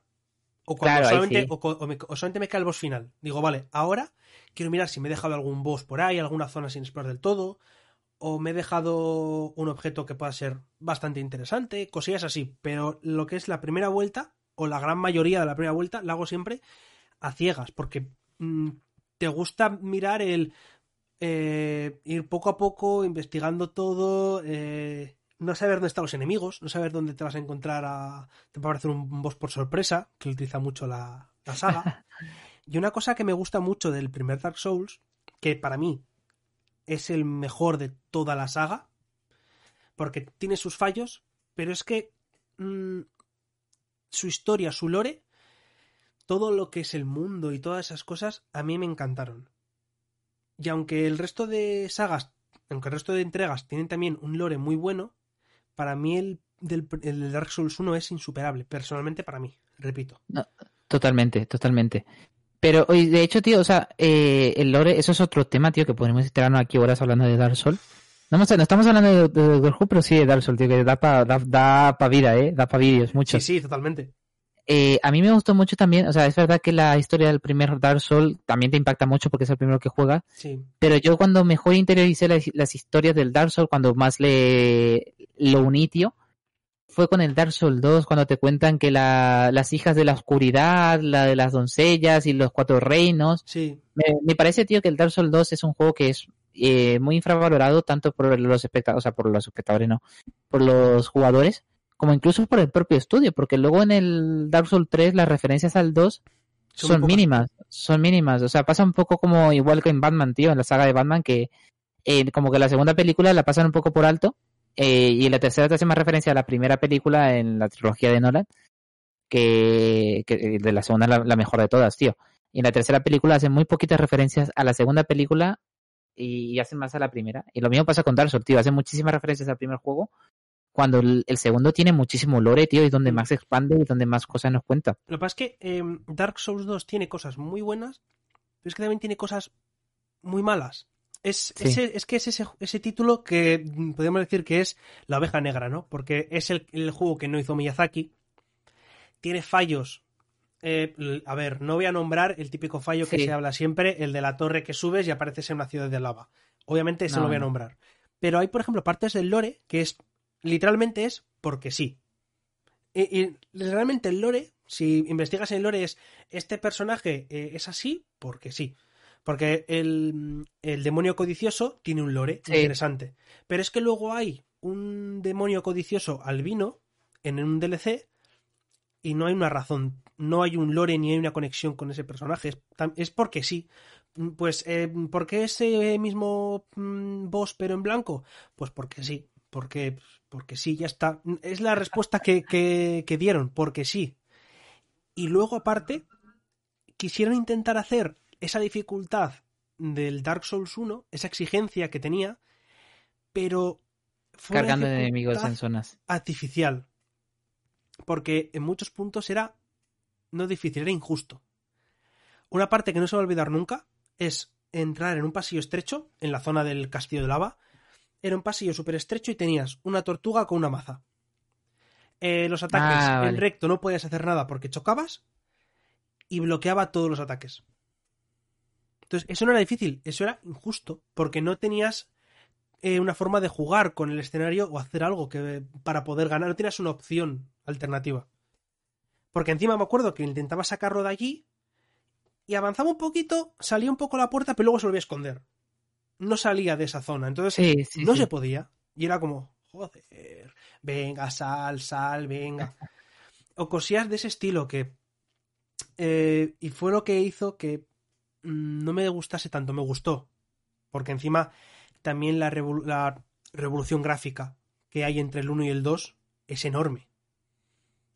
Porque me comparas Dark Souls 1, eh, 30 FPS con suerte, a Dark Souls 2, que lo puedes jugar a 60.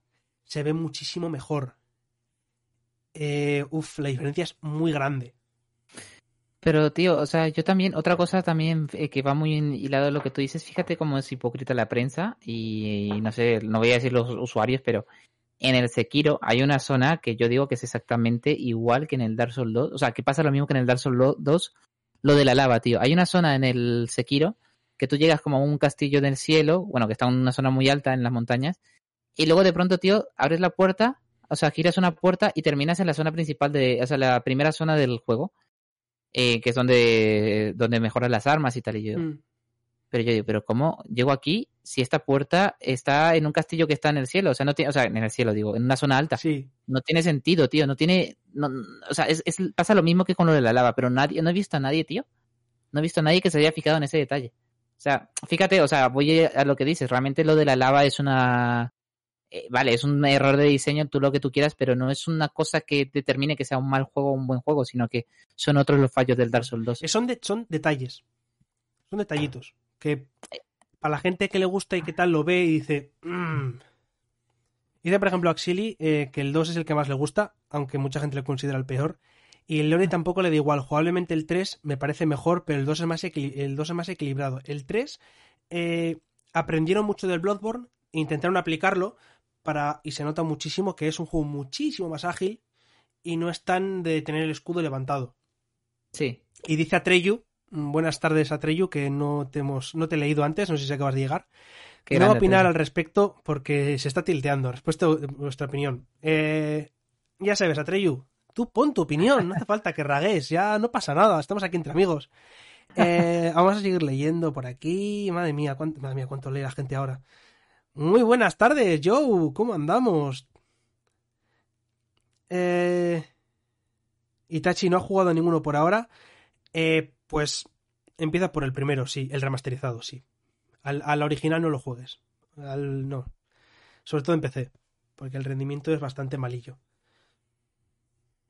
Yo, tío, tengo, bueno, tengo el primero comparado para la 360, luego me pillé la Trilogy, bueno, no, miento, me pillé el remaster para la Play 4, que es eh, lo quería en la Play 4, y, y luego, tío, me lo pillé en la trilogía, cuando lo vinieron, sacaron el pack todos juntos, tío. Es que me parece... O sea, y fíjate, tío, cómo es el Dark Souls, o sea, he jugado otros juegos del género, bueno, porque es que Dark Souls ha creado el género, entre comillas. Eh, he jugado el de Source, tío, he jugado el, el Nioh, he jugado también este juego, ¿cómo se llama? El Code Vein también lo he jugado. Y si bien saben adaptarse, bueno, he jugado también el este, el Fallen, Fallen Los, Order, ¿cómo of the? Fallen. ¿Cómo? Eh, ese tío, exactamente. E- Ese es malísimo, por cierto. Ese juego a mí no me gustó Pues a nada. mí sí que me gustó. No me parece. A ver, O sea, claro, no me no es mal juego, pero Dark si lo comparas con el Dark Claro. Souls, tío, es que... yo intento, yo intento evitar eh, las comparaciones. Porque es que al final, eh, una comparación, el de Surge, el, el Code Vein, da igual cuál compares con Dark Souls, que va a seguir ganando Dark Souls de una forma u otra. Porque vas a tender a compararlo con el entre comillas, original.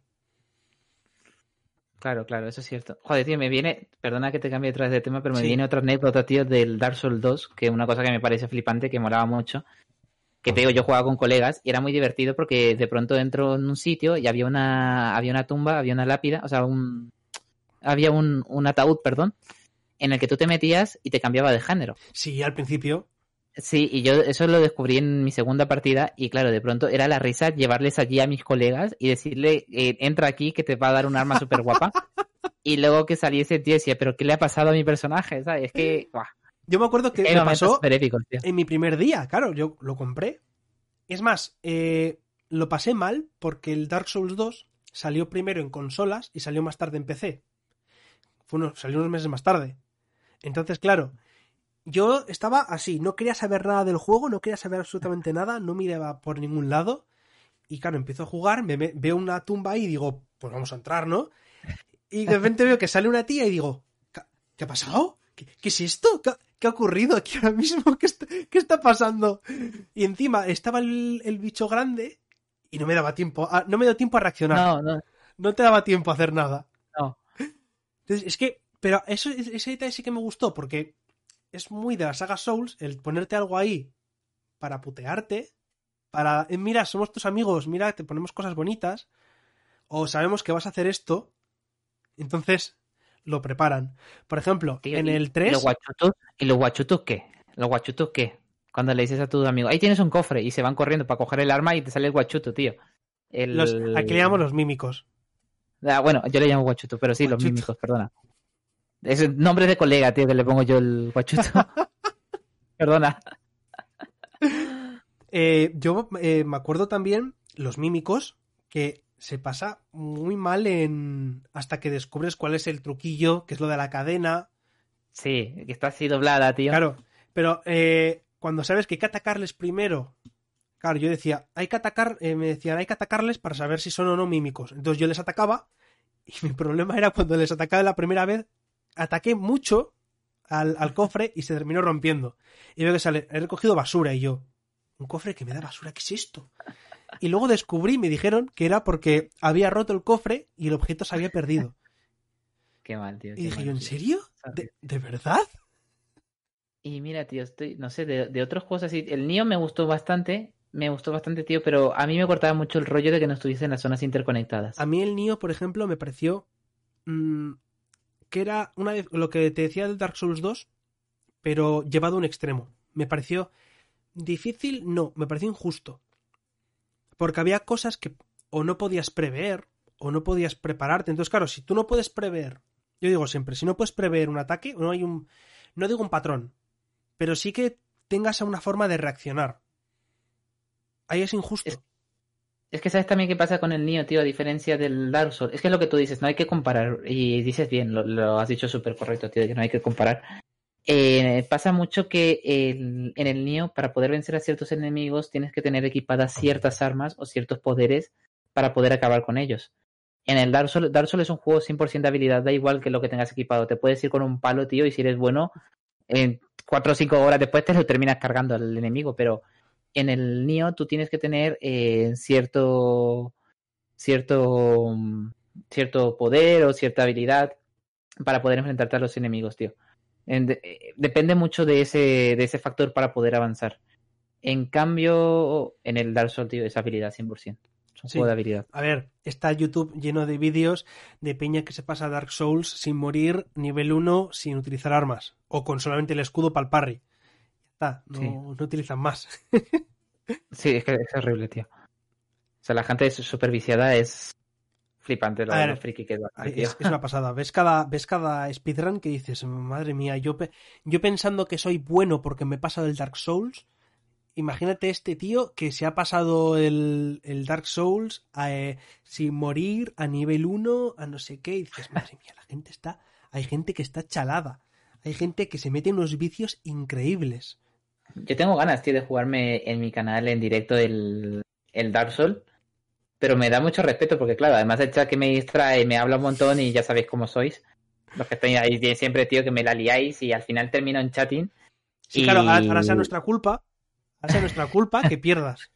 Como al ajedrez, ahora sea nuestra culpa porque eh, eh, Me la para liaste, no- tío, me la liaste. para ¿eh? quien no sepa, para quien no sepa, este hombre, aparte de subir juegos y hablar, eh, no se le ocurrió otra cosa que ponerse a hacer eh, en directo eh, jugar al ajedrez a las 12 de la noche y terminar a las 4 y pico de la mañana.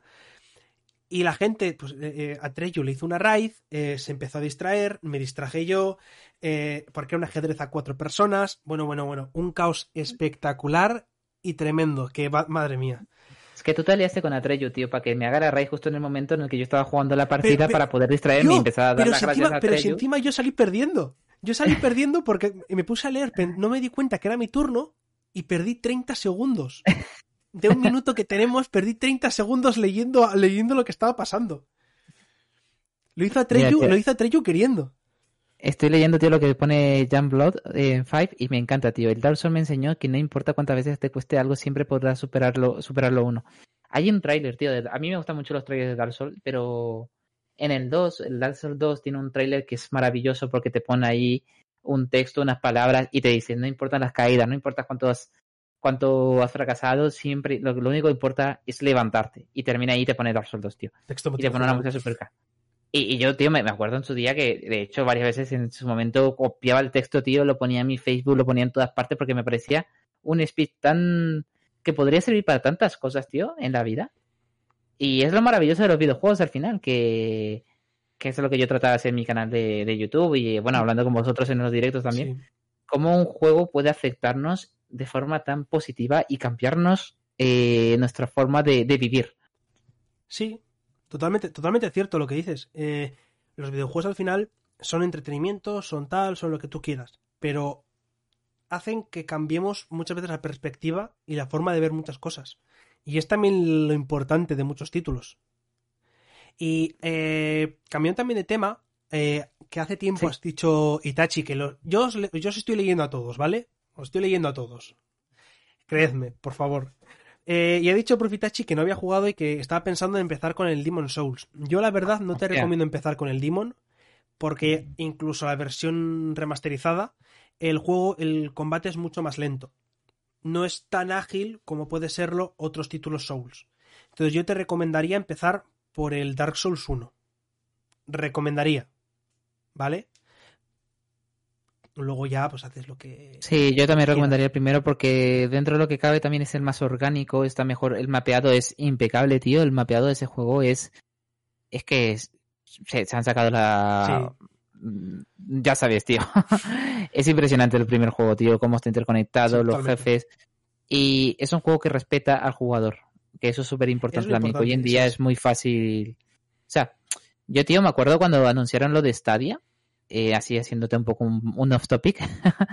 me acuerdo, tío, cuando anunciaron lo de Stadia, que te mostraban el mando que tenía como un botón que te guiaba- llevaba directamente a un vídeo en YouTube de esa parte en concreto del juego en la que tú estabas trabado para poder encontrar la solución.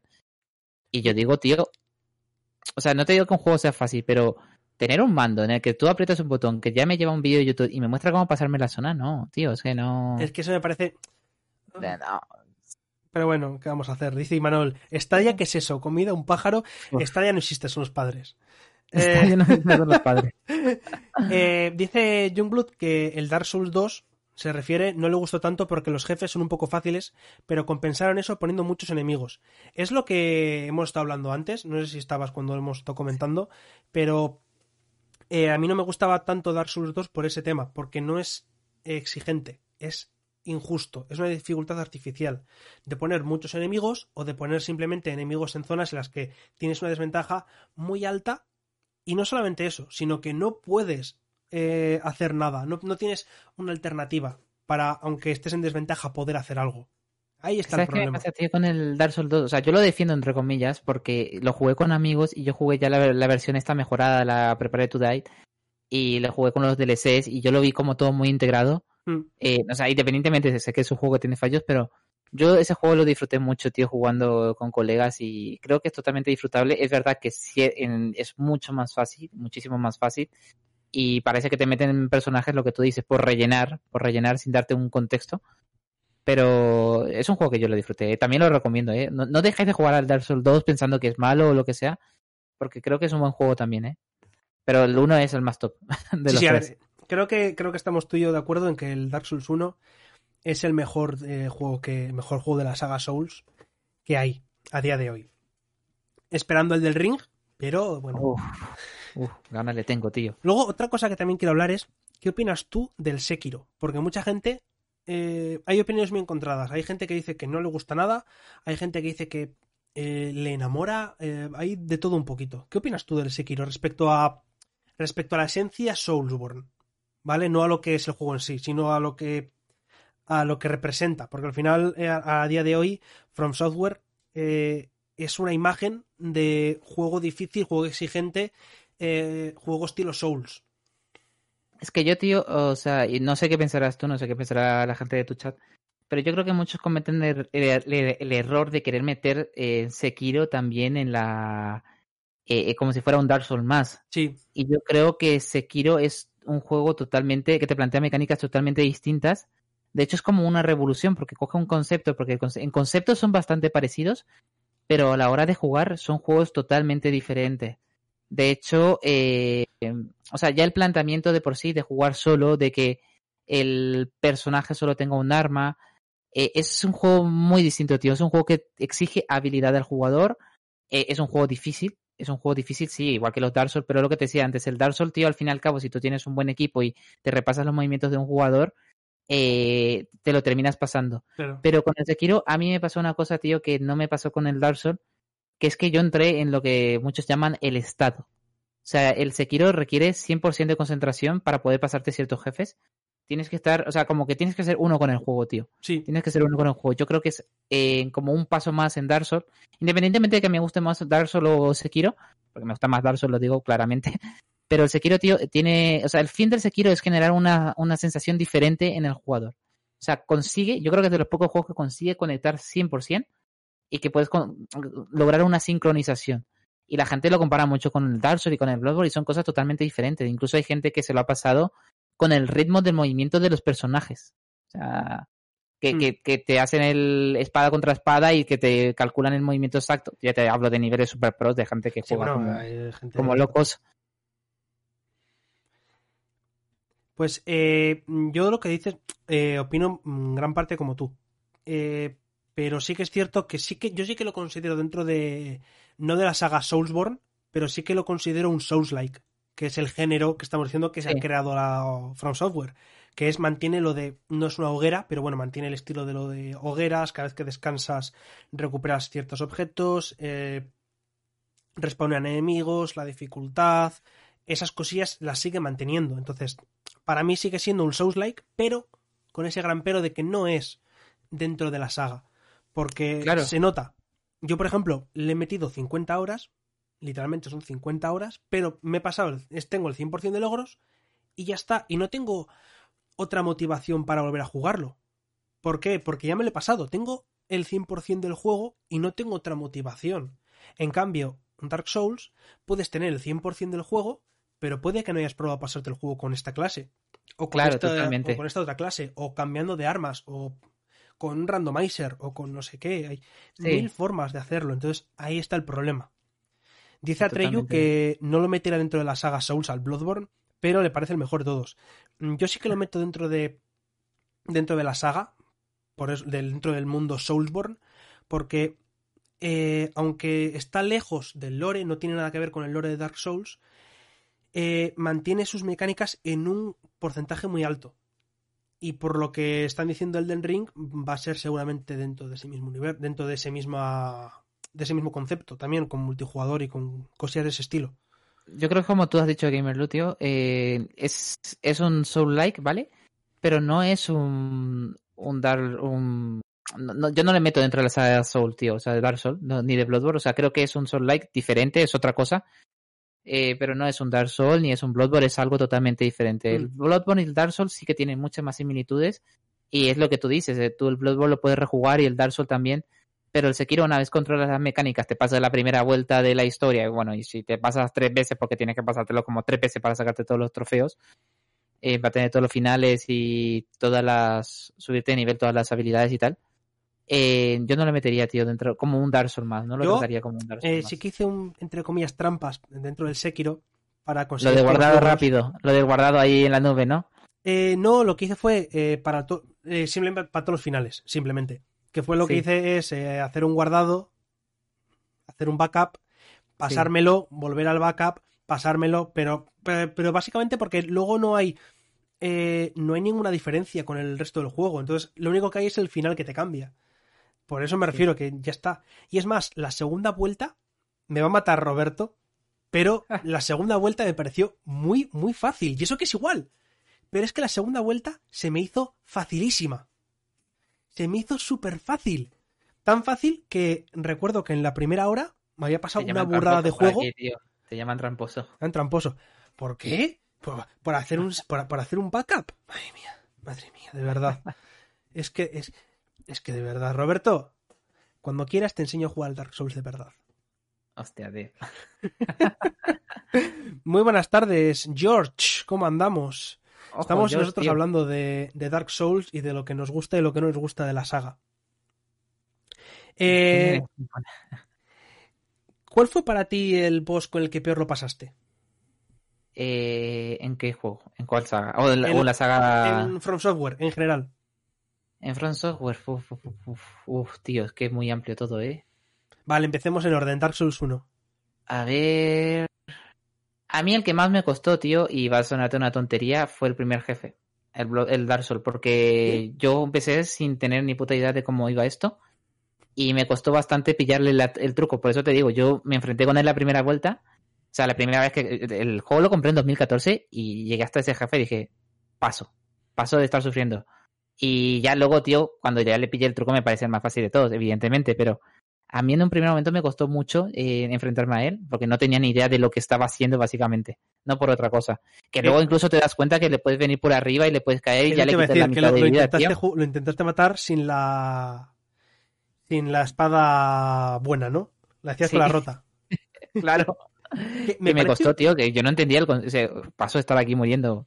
Pero es por eso, no por otra cosa, que fue el que más eh, el que más me costó. Bueno, y si no te puedo decir, te digo, Snorlax y Pikachu a mí me costó...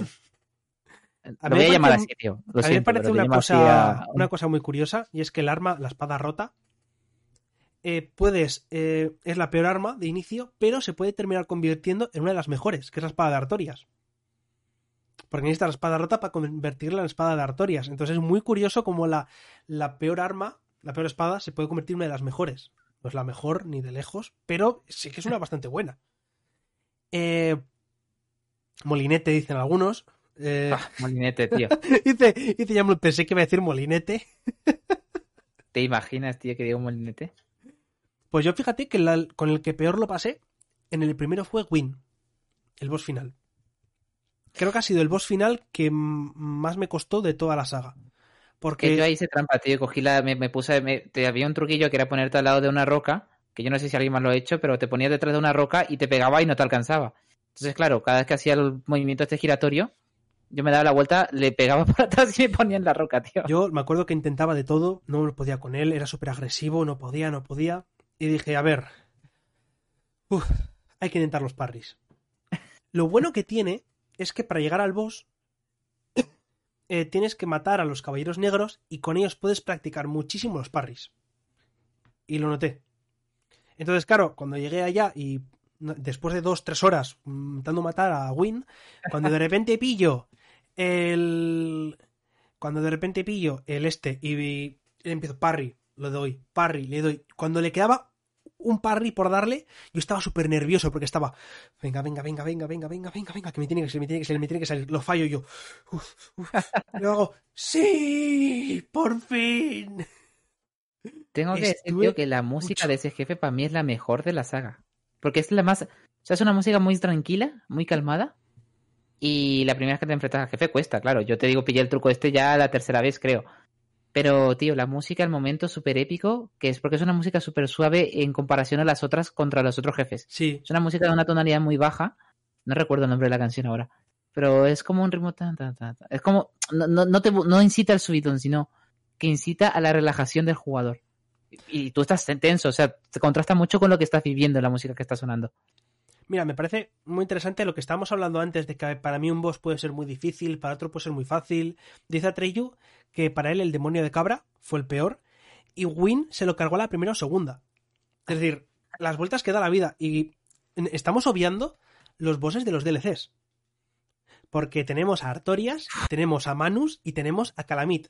Que curiosamente, eh, Artorias me lo pasé a la primera. Eh, también te digo, escudo de piedra de Thor del, grande en mano y tanqueando cosa mala. ¿Vale? Manteniendo, me dolía el dedo de tanto mantener el botón de la defensa, pero me lo conseguí pasar a la primera. Calamit lo pasé muy mal. Lo pasé muy, muy mal. Y dice Atreyu, por ejemplo, dice, eh, qué tramposo aprovechando bugs. ¿Sabías que a Manus lo puedes matar sin entrar en combate? ¿Lo sabías? Ah, me lo... ay, perdón, perdón, perdón, perdón. Pensé que estabas, que estabas hablando con. te la, pregunta, la pregunta a ti. ¿Sabías que se puede matar? No me jodas, tío. Se puede matar sin entrar. Ah, no. Sí, sí, sí, sí, sí, sí, sí, sí, sí, sí que se puede, sí que se puede, cierto. Porque antes de entrar a la niebla, Sí, sí, sí, sí. sí, eh, si tú te pones en un costadito, puedes ver los ojos de Manus, entonces tú con una flecha puedes dispararle. Yo solamente lo probé, en plan, ¿será verdad? Eh, intento acertar, ta, ta, ta, y le doy y digo, ah, pues sí que se puede. Bueno, ahora sé que se puede. Eso pasa también con el demonio de Tauro, creo que era, tío, eh, en, que es un mini jefe, un mini boss, que también lo puedes matar sin, sin entrar en la niebla, ¿eh? Hay un par de jefes que lo puedes matar eh, sin. El demonio de cabra también lo puedes matar sin. Sí, el demonio de cabra, perdón, cierto. Y había otro también, sí, me, quiere sonar. Y en el Bloodborne creo que había uno también que te lo podías cargar así, ¿eh? Me quiere sonar. Ese también me quiere sonar. Eh, no, no, me acuerdo, tío, pero creo que había uno que te lo podían matar. Pero no me viene, no, no caigo ahora. Mm. No, no caigo. No voy a decir que sí porque no me acuerdo. Pero, tío, eso tampoco. Eso sí, que, eso sí que es jugar con trampa, tío. Ahí aprovecharte del. Bueno, no es jugar con trampa, es un juego que te da muchas posibilidades. Es lo grandioso de Dark Souls, tío. Cada personaje, o sea, cada persona tiene un viaje distinto. Cada personaje, o sea, cada persona tiene un viaje distinto en el Dark Souls, tío. Dice, eh, buenas tardes, Luisito. Eh, ¿De qué, te has perdido? Pues estamos hablando ahora mismo de la saga Souls, de los juegos de Dark Souls. Estamos eh, con una entrevista aquí con Abogado Freak, que para los que habéis llegado hace poquito, eh, ya sabéis, echarle un follow en, Twitch y en YouTube. Eh, está puesto de, por aquí, va saliendo de vez en cuando, que le echéis un, ojo a su Twitch. Pero, eh, ¡oh, mama! Muchísimas gracias por esa pedazo de sub. Heisen, ¿cómo andamos? Tron. Qué grande, tío. ¿Qué tal? Eres un grande, tío. Un grande. Yo cometo siempre el error, tío, cada vez que hago mis directos y todas mis cosas, que no me promociono nunca lo suficiente, tío. se me da fatal promocionarme. Te, estoy promocionando yo mejor de lo que haces tú. Acabo de caer en cuenta, tío, que yo no he dicho lo de que tengo el canal ni nada. Simplemente me he puesto a hablar de quién era, pero no he dicho lo que hago en Twitch ni nada, tío. Es que yo estaba esperando eso. Yo estaba esperando eso. Y, me he dado cuenta ahora, en plan, digo, este hombre no ha dicho nada de que tiene un canal de YouTube. bueno, pues tendré que decir algo un momento. Muchísimas gracias, eh, Roberto, por esa sub. Mm. Por cierto, ya somos, eh, ya somos eh, siete subs y os tengo que decir que tengo preparado una cosilla para cuando lleguemos a 10, ¿vale? Quiero aprovechar este, una cosilla. Ojo, cuidado. Y es que cuando lleguemos a 10 subs quiero hacer un pequeño sorteo, ¿vale? Que va a ser la edición física del Beyond Two Souls para PC, que curiosamente, oh. cuando lo pillé para hacerla esta, eh, fue el día anterior a que Ellen Page cambiase de nombre y se y se y se, y volviese, se declarase trans y, y, dijera que es, ahora es Elliot Page. Entonces, bastante, bastante curioso, la verdad. Es una edición de PC que viene con. Te iba a decir, tío, tiene una errata porque pone Ellen, no Elliot. que viene en plan bastante chachi, la verdad. El dibujito, no estoy viendo la cámara, no veo lo que si se ve o no. Y iría con cositas en plan de, arte y demás del juego. Bastante chachi. Lo malo es que ya lo siento, pero solamente va a ser nivel nacional en España, porque el gasto me saldría yo creo que más caro que regalaroslo en plan, ¿sabes, no? Pero bueno, ese anuncito, ¿vale? Para aprovechar que estamos que viendo esas dos pedazos de subs. Muchísimas gracias de veras, Roberto y Heisen.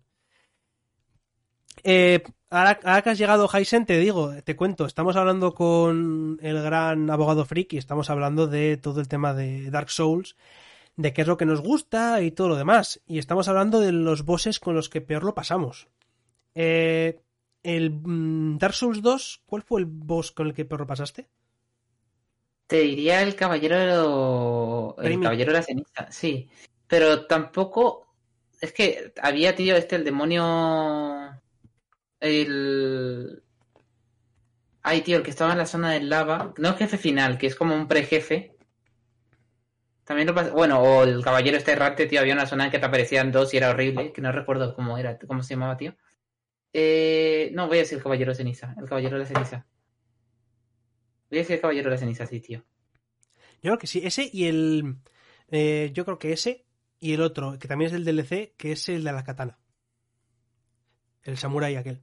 Samurai Draw no, ¿eh? El otro el Ah, samurai oh, o sea, este, sí, sí, además en esa zona tienes que entrar con tiempo, tío. Tienes que entrar con Sí. tiempo. Es más, si lo matas, si lo matas sin en cierto en cierto tiempo, lo tienes que matar muy Te rápido hace, sin que te te dé, harakiri. se hace el Arakiri, que me pareció un detallazo también, ¿eh? Sí, cierto, cierto. Eh, Dark Souls Otro que 3, me gustó también, pero que no fue difícil, fue el caballero de la... Es que, tío, yo el Dark Souls 2, es que me cuesta mucho decir un, un jefe difícil, porque lo jugué, o sea, fue el que más jugué con amigos y entonces como que lo pasamos todos juntos. Entonces, no, no, no hubo ninguno, así que me costó solo el caballero de la ceniza, que te digo, que yo me empeciné para acabar con él, tío, y le enfrenté como cuatro veces.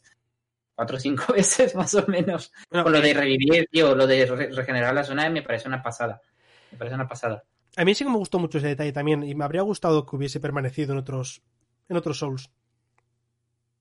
Y en el 3, tío, el caballero sin nombre, o el rey sin nombre, ¿era? ¿Cómo se llamaba, tío? El 3, el rey sin nombre, sí, sí, sí, sí, lo, lo sé, sé quién es. Sé por mucho. Que va con el dragón, tío, hostia, tú. Es muy complicado ese boss, ¿eh? Eh, bueno, Heisen, muchísimas gracias por haberte pasado. eh, no pasa nada, de verdad. Eh, muchísimas gracias de verdad por pasarte esa sub. A ver si te vemos por aquí pronto, debajo de mi cara. A ver si te veo algún día por aquí. Que ya sabes que estás invitado. Hablando del tema de, de la, del sorteo, están diciendo que para los que no les toque los subs, unas, unas fotos de. unos fotos baño al menos. Eh, abogado, para que no, para que conozcas el lore, ¿vale? Eh, No me digas que tienes un OnlyFans, tío, yo no me yo entero. tengo. What? Me hago un OnlyFans, ¿eh? Si, si, lo- si vosotros lo pedís, yo me lo tío, hago, ¿eh? Yo tengo, Por yo favor. tengo, yo tengo un lore, que es cuando voy a sitios, me hago fotos de bañera, en la bañera. En plan, con la espuma y con todo, pero me hago fotos en la bañera. Entonces, ya es lore. Ya te, ya te, pasaré, ya te pasaré alguna por, por Eh, Sí, yo quiero, yo quiero un OnlyFans, tío, esas fotos, por favor. Dice Only no, abogado, no only abogado, tío, yo quiero un only abogado. only Pero fans bueno. lo pone por aquí. Eh, vale, continuamos. El Bloodborne. El, la bestia clérigo, tío, pero el del, del- Bueno, no. Que digo, no, no, ese no me costó tanto. Lo que decía antes, el, el, el no nato, tío. El no nato. Que es, el, je- es un jefe del DLC. Eh, se llama no nato, ¿no? A ver. Espérate. Eh, el último boss de todos. No, no, el ¿Te- último boss del, bueno, el último boss de todo con el que yo me enfrenté es la bestia de clérigo de fuego, que está en la catedral, que está en el, pero que es un jefe del DLC, que a la gente le pareció muy difícil, pero a mí no me pareció nada complicado, la ¿La verdad. bestia clérigo del fuego era del DLC? Sí, es que ver, tiene dos versiones, pero la que es de fuego Sí, sí. es que es la de cierto personaje que no nombraremos, pero sí que es de un alto cargo, sí, sí, es- que eh, la no, mira, mecánica el- se queda a la mitad, se queda, le puedes partir a la mitad. sí, el que yo te digo que me costó mucho fue huérfano de cos, que yo le llamo no muerto. Sí, ese, ese sí, el huérfano de Cos, sí, es el boss, ese es el boss final del DLC, sí. Eh, Ese me costó lo suyo, tío, yo que era muy que rápido. también. yo diría que también es el que más me costó. El del puro. Sí, el del pueblo pesquero es ese, tío, ese es el del pueblo pesquero. Que menuda zona, por cierto, eh, ahí con los cabezas tiburones y las Sí. Eso es muy, muy Lovecraft, tío, muy Lovecraft esa zona. ¿Y del Sekiro? Del Sekiro, eh, pues el jefe final que no me lo he pasado todavía. ¿Qué sabías que te puedes pasar el juego y haberte dejado la mitad del, del juego a medias, ¿no? Sí, sí, Porque según la elección que cojas, eh, se Sí. puede acabar el juego o no, porque eh, la mitad del juego. Eso sí. es, puedes elegir hacer una cosa y si la eliges hacer en vez de la otra, eh, tienes que hacer dos peleas contra bosses y se termina el juego. Entonces, ahí es una putada. Porque si vas sin saber, claro, yo lo hice. Y Oh, no. no, yo hice el normal, en plan, para continuar. Ah, Y nada más tomé la decisión al de un día leo que la gente se, estaba, se debía estar quejando porque tal, porque cual, porque pasaba eso. Yo miro y digo, no me jodas, que puede pasar eso. Bajo un poco y digo, uff, menos mal que es la última decisión que acabo de tomar y la he tomado bien. Menos mal, si no me da algo. Decíais que ibais a hablar mucho de Doctor Who, pero Dark Souls está ocupando. Eh, no, no, Imanol. Vamos a hablar. No, he dicho que como vamos a hablar mucho de, de Doctor Who, vamos a hacer un podcast aparte, más tarde, en otro momento, que sea exclusivo de Doctor Who. Este es especial Dark Souls ahora. Sí, sí, este va a ser en su gran mayoría Dark Souls. Cosas como son. Porque es que tengo mucho que hablar con este hombre, es que hay muchas cosas. Sí, Y- tú y yo tenemos mucho que hablar, eh, tío. Hay mucho- hay mucho mismo, pendiente. Estoy totalmente de acuerdo, eh. Bueno, pues si te parece, vamos a cambiar un poquito de tema, también para no hacer un monotemático.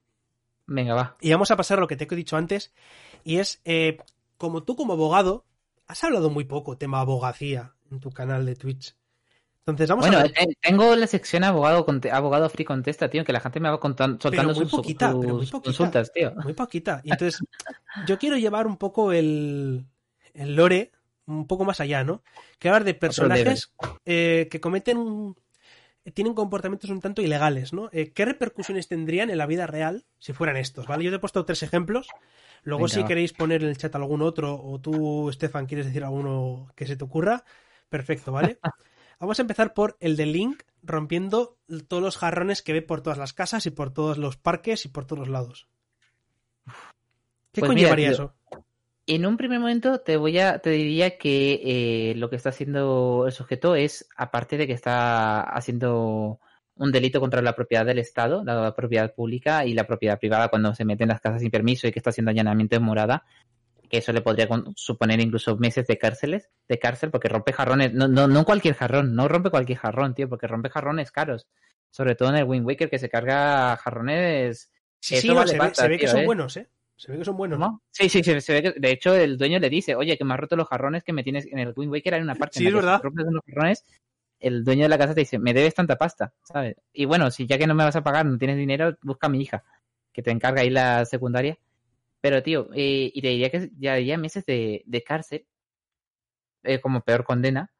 Pero me voy a, voy a ser un poco así más compasivo y voy a decir que eh, al ser menor de edad, Link no supondría un delito, sino que sería más bien una falta y que deberían responder los padres. Y como Link no tiene padres, o al menos en la mayoría de los juegos no tiene un tutor, pues debería irse, tío, a, a un correccional de menores. Link se merecería estar Es- en un correccional de menores. Ganondorf ganaría porque Link comete ilegalidades. Totalmente, tío. Fíjate. Que ya te digo, Link, tío, que vaya a tela, que este- el mundo se esté yendo al carajo y, y se vaya a romper jarrones. ¿Sabes? Que no me jodas, tío. ¿Qué clase de héroe del tiempo eres, macho? De verdad. Dice Immanuel Crash, otro ejemplo. En Skyrim, si robas a alguien con un cubo en la cabeza, Hombre, es que porque en Skyrim primero- puedes robar a alguien con un cubo en la cabeza, le robas y no te dice nada. Yo creo que lo primero de todo sería coger a la persona a la que le han puesto el cubo en la cabeza y que no ha reaccionado y llevarle a, a un manicomio o hacerle algún análisis cerebral, tío. Porque si a mí me ponen un, un algo así, un cacharro de estos en la cabeza, pues es que, es que, es que me lo quito, tío, y se lo estampo en la cabeza, no me jodas. tío. ¿Dónde vamos? Yo veo que un tío ¿dónde me entra, parar, en la- tío? me entra en la tienda, me pone el cubo, me le quito el cubo, no está ni el tío ni las armas. Digo, a ver, algo ha pasado aquí, no me jodas. Tío, ese tío tiene ese, ese, ese tendedero, tío, ese, ese vendedor tiene un problema mental. O sea, si tú te dejas poner un cubo en la cabeza, ya de por sí, está fatal, tío. Te mereces que te hayan robado, sinceramente te lo digo. Mira, madre mía, para aquí están saliendo cada cosa. Yo creo que por esto podemos hacer otro podcast aparte, fíjate. Eh, Hostia. eh, Mario secuestrando a Peach de su hijo Bowsy. ¿Es real? No, eh, Manol, no es real. Eh, No, eso lo aclaran en Sunshine. Claro, eso lo dicen en Sunshine y no es real, ¿vale? Pero, eh, por ejemplo, dice también Roberto, eh, Fallout 3, destruir Megatron con una bomba nuclear al accionar la llave, la cual ya no sabía para qué servía. Eso, también, tienes tu responsabilidad de, de, mm, pulsar un botón y cargarte una ciudad entera. Sí, eh, de hecho al principio del juego lo puedes hacer sí. prácticamente a los 6-7 minutos. Pues tío, ahí en una- ten en cuenta que el contexto de Fallout 3 es, una, es un mundo sin ley, tío, sin, sin orden. Por mucho que estén ahí los la Commonwealth, tío, y tal. No, no, no hay ley, o sea que libertad, tío, haz lo que quieras en ese mundo. O sea, como si te cargas el planeta entero. Imagínate que hubiese un tío, un juez Dredd por ahí, que Pero fuese fíjate, castigando a, sí, a- a sí. los que cometen este tipo de cosas. Uh, es que, tío, yo, o sea, la idea de, de justicia, la idea del sistema jurídico, entre comillas, es también que todo el mundo se merece una defensa. y que tú no, o sea, De, también... eso, de eso hablaremos luego porque te han preparado una de las preguntas express, te han preguntado una con cañita. Ostras, madre mía, ¿dónde me estoy metiendo, tío? Ojo, cuidado, es que no tengo los apuntes. Tío, me has hecho, me has hecho la liada parda porque me has dicho que vamos a hablar de Doctor Who. Lo sé, me- para que lo sepáis, le dije que me a hablar de Doctor Who y le he engañado. el libro este que tengo aquí también y, y ahora me, me sacas estas cuestiones. Le he engañado, En caso, le he engañado para que se prepare otra cosa que no íbamos a hablar hoy, porque decía que es que a mí nunca me han intentado pillar, ha intentado ir a pillarme y nunca la han conseguido, pues ahora estoy consiguiendo pillarle por todos los lados. Pero lo de Mega, sí, lo de la bomba, tío, pues yo no sería cadena perpetua, tío. Serían ahí como eh, a ver, lo que pasa que tú, eh, tal y como está estructurado ahora el sistema jurídico, eh, hay una norma, bueno, hay una especie de principio que dice, bueno, hay una ley, de hecho, es un, es un artículo en el Código Penal que establece que tu pena tiene que ser la suma total de, en la, o sea, que cuando tienes varias penas que están relacionadas entre sí, y en este caso sería un asesinato múltiple porque has matado a muchas personas, eh, la condena sería la, condena mayor de todas las condenas la que se te aplicaría, porque tampoco tiene sentido meter en la cárcel por 500 años a una persona. Pero eso en España. Eh, como pasa en Estados Unidos, la ley es diferente y a este tipo le podrían condenar en dada, que es algo que está prohibido en Estados Unidos, salvo pequeñas excepciones. Y esta podría ser una a, eh, a la muerte, tío. Muerte eléctrica, silla eléctrica. O si no, sería una pena de unos 38 años o 45 años aquí en España con cadena perpetua. Cadena perpetua. ¿Te vale como respuesta? Vamos, que por matar a una civiliza a una, una ciudad entera, 38 añitos, joder, yo creo que merece la pena, ¿no? Si te caen mal un par de personas, oye, no lo veo tan Eh, mal, ¿eh? Mira, Sam- Samurai, eh, Samurai, Samurai tiene toda la razón, tío. Se podría considerar que Gamblur ha cometido un delito de estafa contra ti por hacerte esta vendida con el tema de eh, como el tema a tratar. De hecho, eh, tengo a mi equipo jurídico ya redactando la denuncia, Samurai, tío. Va en camino a... Él se está riendo mucho, pero la denuncia ya está en camino a su casa, tío. No, no, no, eh, Peter, no le digas, no le llamas, no le digas que te llame Peter. Lo gracioso de este hombre es que no sabe decir los nombres. Eh, a mí, en vez de Gamelur, me llama de todo. Gar- Pero es que eso forma parte de mi lore, tío. De Gamerlú, mi, de mi eh, canal. Mangelur, Mangerlur, me llama de todo. Así que yo quiero saber cómo te, cómo te iba a llamar a ti, ¿sabes? Sa- Sarmuraido o alguna cosa así, ¿sabes? Masuraido. Basuraidos. Basuraidos. De, de hecho, este, este voy a hacer clip también del momento en el que él reconoce que me ha dicho una cosa y que me ha venido gato por liebre. No, no, no, Yo, yo le tío. reconozco. No, no, yo no soy. Yo reconozco públicamente que le he engañado. Solamente. Eso es un atenuante, tío. Eso es un pero atenuante. solamente porque él me ha dicho, eh, a mí nadie me ha pillado, nadie me ha arrinconado. Eso no es ningún delito. No es ningún delito que te digan en esta entrevista te voy a hablar de esto. Ah, porque podemos hablar de- luego te puedo hacer un vacío legal, hablarte un poquito de Dark Souls y ya está. Porque yo no de, de- de Doctor Who, perdón, porque no, no especifique en ningún momento si vamos a hablar mucho o poco de Doctor Who. Ojo, cuidado, eh, que va a pillar, eh, va a muerte, eh. Yo, vacíos legales, también sé jugar a eso, ¿eh? Ojo, cuidado. Ahora, voy a- ahora viene la vendetta, tío. Eh, vale, vamos a Siguiente, continuar. venga. ¿Eh? Perdón. Siguiente, la siguiente, venga. Eh, Pokémon y la invasión de la propiedad privada. Toda esa gente, cuando eh, la- eh, el personaje entra en todas las casas posibles, en todos los lados, ¿qué pasaría? Ay, uy, pensé que te había perdido el audio. Eh, uy. Pues tío, fíjate, me, me sorprende, tío, que me nombres Pokémon y que ese sea el punto álgido de la discusión jurídica cuando tenemos eh, trata de, de animales. Sí, tío. pero, pero es que el maltrato animal, por lo que se ve, es algo legal dentro del universo de Pokémon, ¿no? Es que, mete, es que, tío, tienen, bueno, si vamos a movernos por las leyes del, del mundo Pokémon, que es un mundo sin ley, porque yo creo que eso es una utopía en la que no existe normas, tío. no existen normas. De hecho, no tiene ni alcalde, tío. O sea, bueno, el alcalde es el, el entrenador, o sea, el Sí, sí, líder es. gimnasio. Es que es una cosa muy loca. Yo no sé cómo está estructurada. Ese debate, tío, lo tuve una vez a las, hasta las 4 de la mañana con un colega diciendo Pero cómo tienen ese policía, sistema pero tienen policía, eso es cierto, tienen policía. Tiene, o sea, la seguridad social es gratuita para los Pokémon, pero para ti no. O sea, es una cosa muy loca. O sea, es un mundo muy raro el de Pokémon. Eso, una utopía, sin duda. Y teniendo en cuenta que tú entras en la casa de la gente y te regalan cosas, Es que eso me parece, es que eso es como, intenta hacer esto aquí, intenta hacer en Estados Unidos, intenta entrar a una casa y hablar con la gente. es que, es que Pero eso no- con una escopeta. Bueno, también te digo una cosa, tío, que pasa mucho que no, que de que la gente no es consciente, allá trasladando la vida real. Eh, en Sudamérica, bueno, yo nací en Paraguay para quien no lo sepa, y, también tengo constancia de que pasa en Estados Unidos, en las, en las, no en las ciudades grandes, sino en las, en las ciudades más pequeñas, donde hay barrios y se ve la típica casa americana que tiene su patio y tal. Es normal que la gente se pase por los patios de, de otros vecinos o que haya una mayor interacción. Lo que pasa que, claro, al vivir en ciudades más grandes, más cosmopolitas, perdemos el contacto con, la, con, nuestro entorno, tío. Tú hablas con tus vecinos. Sí, sí, pero con tus vecinos. Pero estamos hablando de que vas a otras ciudades, para otros pueblos. Claro, bueno, sí, es que, claro, bueno, es que eso... Claro, es lo que me... Claro, dentro de tu pueblo es relativamente lógico, porque aquí también pasa en pueblos pequeños porque se conocen de todo Cristo. Y yo en los pueblos eh, iba a la casa de uno y de otro y estaban las puertas abiertas. Eso que aquí, tío, si, trasladamos lo de mundo Pokémon a la vida real, yo diría que para empezar a la madre, tío, le tenéis que quitarle custodia del chaval. Sí, también lo, está, lo ha dicho también por ahí eh, Peter, eh, abandonar a un menor de edad eh, que vaya por el mundo ah. ganando dinero apalizando de Pokémon del resto del mundo. Es que tiene 10 años, tío. Es que eso me parece también, vamos. Salvo en Pokémon Negro 2, que tiene 12. Mata tu animal, que ha dicho Peter. Luego dice Pixel Frame, dice, la carne que comen es de Pokémon. salen algunos capítulos que comen pescado. Por ejemplo, se le ha comiendo pescado, no un Pokémon. Entonces hay, hay animales y Pokémon. Pero ha ido desapareciendo eso, tío. Ha ido desapareciendo eso, desapareciendo. Muy raro. desapareció porque debía haber algún tipo de polémica. No, no conozco todo lo que pasó, pero sí que de haber hecho, si tú te pones a leer la Pokédex, te dicen, por ejemplo, la cola de Slowpoke se come. También te, dicen que se comen Magikarps. Pero la cola de Slowpoke se, come. se come Appleton también, que es el Pokémon con forma de manzana.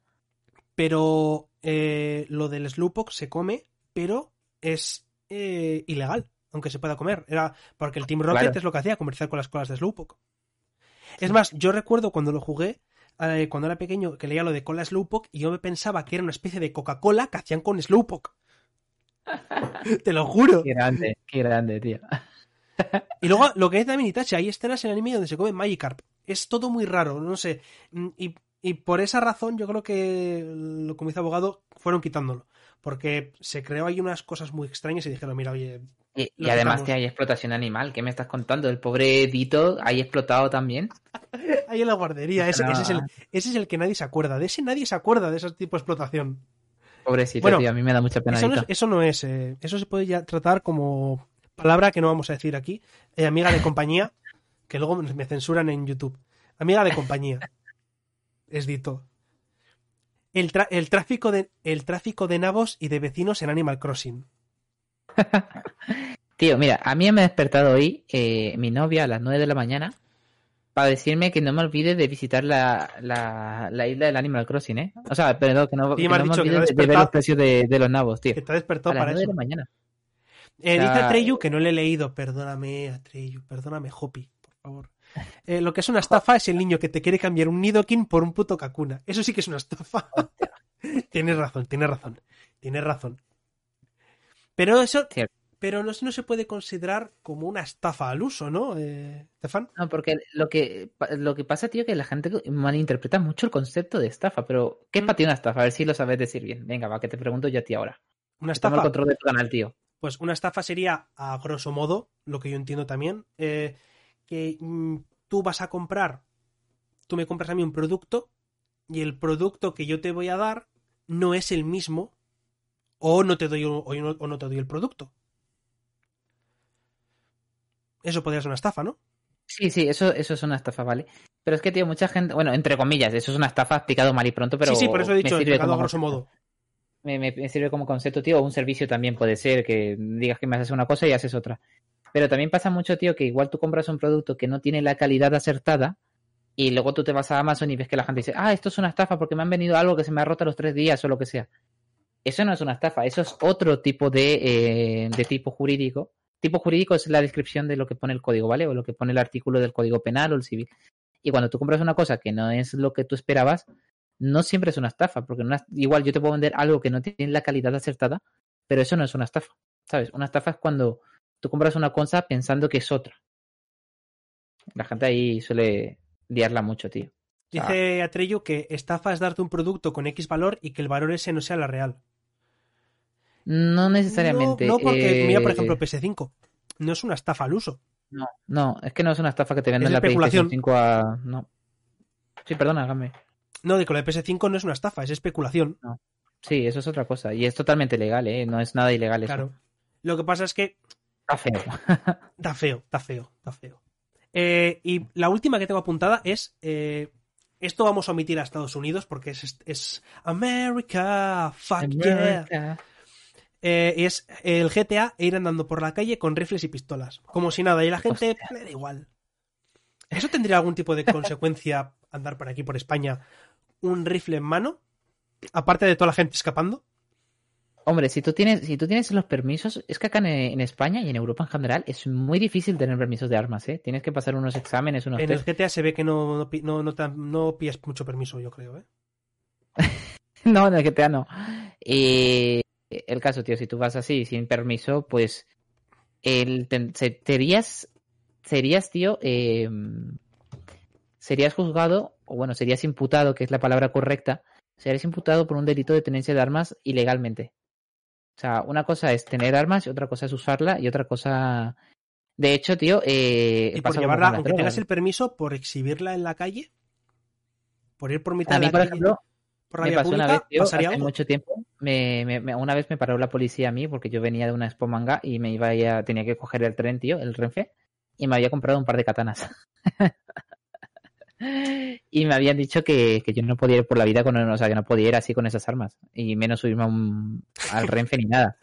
Luego ya les dije que era que eran de, de mentira, tío, y ya me dejaron pasar, pero si tú vas por la vía pública con armas ilegales o armas para las cuales no tienes derecho a tener, eh, cometes un delito de tenencia de armas ilegales, no de prosile, no y, de si homicidio. tuvieses una, de- y si tuvieses el permiso de armas, ¿podrías caminar por la vía pública con un bazooka? Podrías, pero claro, tener un permiso de bazooka, o sea, no te dan permiso para tener un bazooka, tío. No te dan- hay, hay países donde existen ejércitos privados, ¿eh? El concepto de ejército pri- privado y de mercenarios, tío, es un concepto real, que acá no somos conscientes, pero en otros países sí que hay. Y, y se puede tener un bazooka, ¿eh? Estados Unidos, por ejemplo. Ojo, ojo, Estefan, que eh, Atreyo está tirando de Wikipedia. Se entiende por estafa dentro del derecho penal aquella acción por la que el sujeto utiliza un engaño de- para tratar y conseguir que otro cometa un error que le introduzca, eh, para que se sube el chat, eh, que le introduzca a cometer un acto de disposición en prejuicio ajeno o propio. Eh, siempre Claro. debe hacerse con ánimo de lucro. Los elementos que se necesitan para que se configure el delito de estafa son los siguientes: engaño, error, que ese engaño lo produce en la víctima, disposición patrimonial, acto que genera ju- perjuicio, que provoca al autor del delito mediante su engaño, perjuicio patrimonial que sufre la persona. Claro, eso, y eso sabes dónde se... Bueno, si tiramos de concepto jurídico, te- me pongo aquí a hablar con la jerga y sin problema, tío. Sí, sí, Pero eso sabes dónde se ve, se ve muy bien con el tema de... Que, que siempre está en debate, tío, en el ámbito jurídico. Esa es la que pasó con la crisis del 2008, cuando los bancos empezaban a dar eh, préstamos a Sí. gente que no tenía realmente eh, posibilidades, o sea, que... O sea, que no ahí podía, se, sí. Exactamente, que te daban un préstamo a ti que tú no que luego tú no tenías la capacidad económica de poder asumir a eso.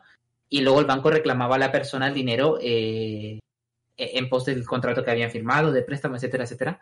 Cuando lo cierto es que esa persona eh, era estafada, porque si yo soy un, o sea, se daba eh, una sentencia muy importante que determinó que si tú eres un asesor bancario, debes de ser consciente y debes avisar a la persona de que tú no puedes dar ese préstamo, no le puedes dar ese préstamo. Mm. O sea, de hecho, luego se puso muy de moda en, porque salió la sentencia y muchísimos abogados empezaron a promocionar.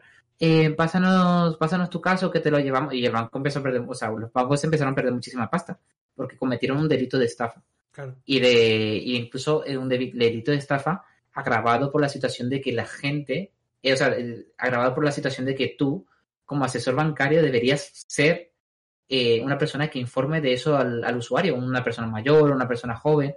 Tú, el asesor bancario, no solamente es quien te da el dinero, sino es quien te asesora, supuestamente, pero claro, no pasa. O, por ejemplo, suele pasar, o sea, el- donde se suele ver mucho la estafa también hoy en día es con el tema de simulación de delito, que es lo que hace mucha gente, que quiere cobrar un seguro de un móvil o lo que sea dicen que le han robado. Para cobrar un seguro de un móvil o de un objeto robado, por lo general te suele exigir, o sea, un seguro básico, que el, objeto robado, eh, para, o sea, que te hayan robado un objeto con violencia, por ejemplo, un objeto que te hayan quitado la cámara por la fuerza o el teléfono, el móvil o lo que sea. Y mucha gente hace una simulación de delito, que es de hacerte pasar por una víctima de un delito que, del cual no ha sido partícipe, y eh, luego presentas ese documento como, o sea, presentas una denuncia basada en unos delitos que no existieron al seguro para poder cobrarlo. Y luego, claro, si se destapa que lo tuyo fue simulación de delito, la, la, aseguradora te puede denunciar a ti por, por una estafa, tío, por un delito de estafa o una falta de estafa dependiendo de la cantidad monetaria. Porque no es lo mismo un delito de, de estafa que una falta de estafa, ya que eso varía mucho en función de, de la cantidad monetaria del valor del producto del cual, bueno, ya me cayó, tío, que me estoy enrollando.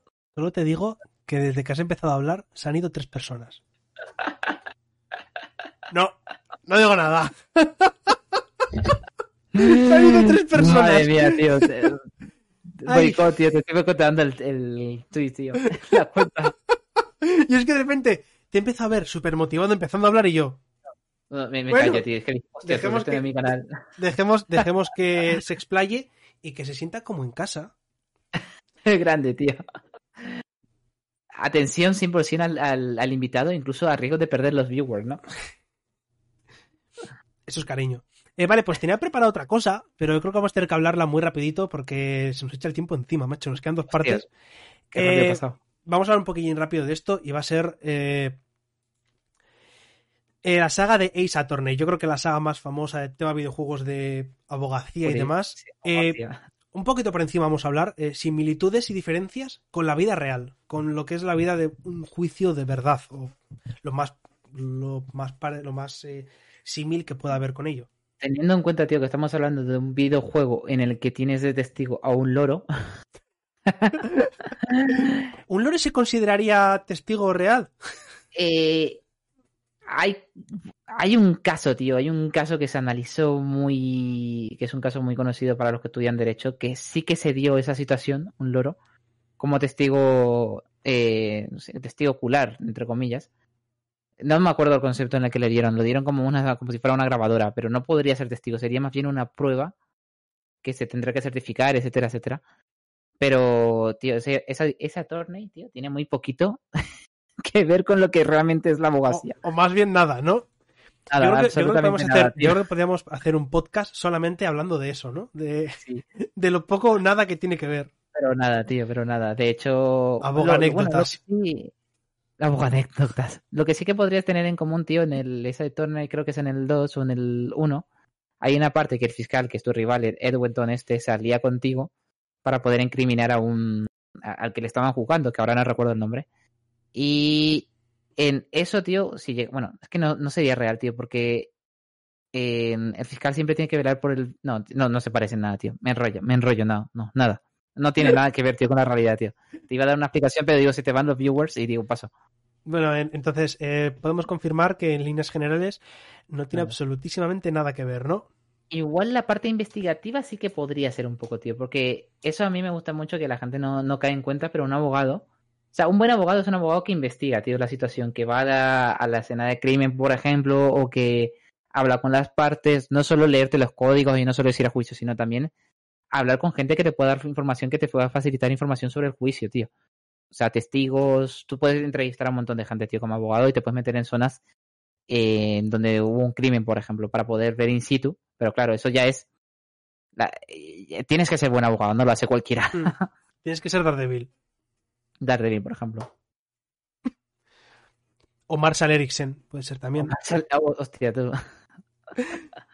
Grande, Marshall.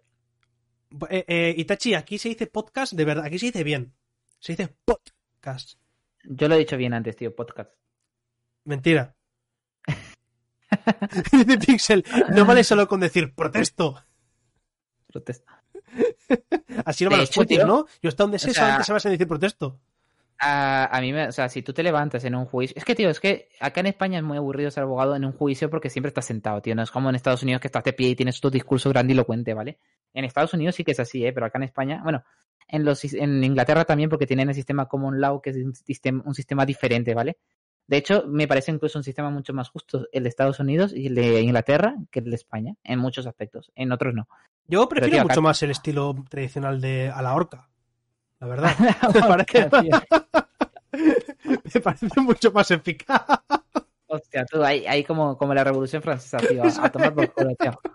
A tomar por culo.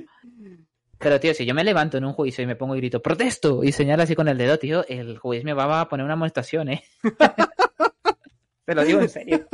Yo imagino a alguien novato dentro de dentro de la abogacía que llega después de haber visto mucha película, se levanta y dice ¡Protesto! Dice el juez. Cálmate, cálmate, compañero. Si alguno Lo quiere ser la bruja abogado, yo le recomiendo que, que vaya a ver juicios antes, que vaya a ver juicios porque se aprende mucho más que, que en clase. Yo recuerdo que eh, fuimos de excursión a- al Palacio de Justicia y estuvimos viendo algún, algún juicio. Joder. Madre mía, el amor hermoso. Creo que no se puede decir cosas de que se han visto en juicios, ¿no? No se puede hablar de ello, ¿no? Sí, sí se puede, sí se puede hablar, tío. Sí se puede. Pues eh, recuerdo eh, uno de ellos. Es que eh, recuerdo que estaba. Estaba. eh, el- no me acuerdo cómo se llama. El que de- está hablando, el que está contando los hechos, los acontecimientos de lo que pasó. Sí. Y dice: eh, Todo sucedió el jueves, no sé qué, tal, con la voz que ponen siempre mecánica de. Estamos, no sé qué, pa, pa, pa, pa, Sí. pa". Eh, dice, jueves, 12 de la tarde, en el, en el bar, levantó la jarra, la estrelló contra la barra y dijo, hija de puta, te voy a matar. Con una, con una esta, con una, eh, una voz a lo, a lo loquendo. Y yo es que, te juro que es que estaba intentando, te prometo, aguantarme la risa de aquel momento de, del tío hablando a lo loquendo de esa manera. Qué grande, tío. Eh, bueno, nos avisa Agur que no nos vayamos por las ramas. Muchas gracias, Agur, por ser aquí la, la, la vigilante de que no nos Estoy un por las ramas. a, a a lo mío, tío, a mi terreno, ahí no es por las ramas, ¿sabes? Que es muy, eso es muy propio de mí. Les hemos perdido, sí, sí, totalmente. Protesto. Eh, George, tienes un comando ya eh, que es abogado que dice directamente protesto. Directamente. Qué grande, tío. Estaba preparado. Eh, bueno, Peter, muchas gracias por pasarte. Tron, nos vemos la semana que viene. Vale, pues vamos a terminar ya con las preguntas express.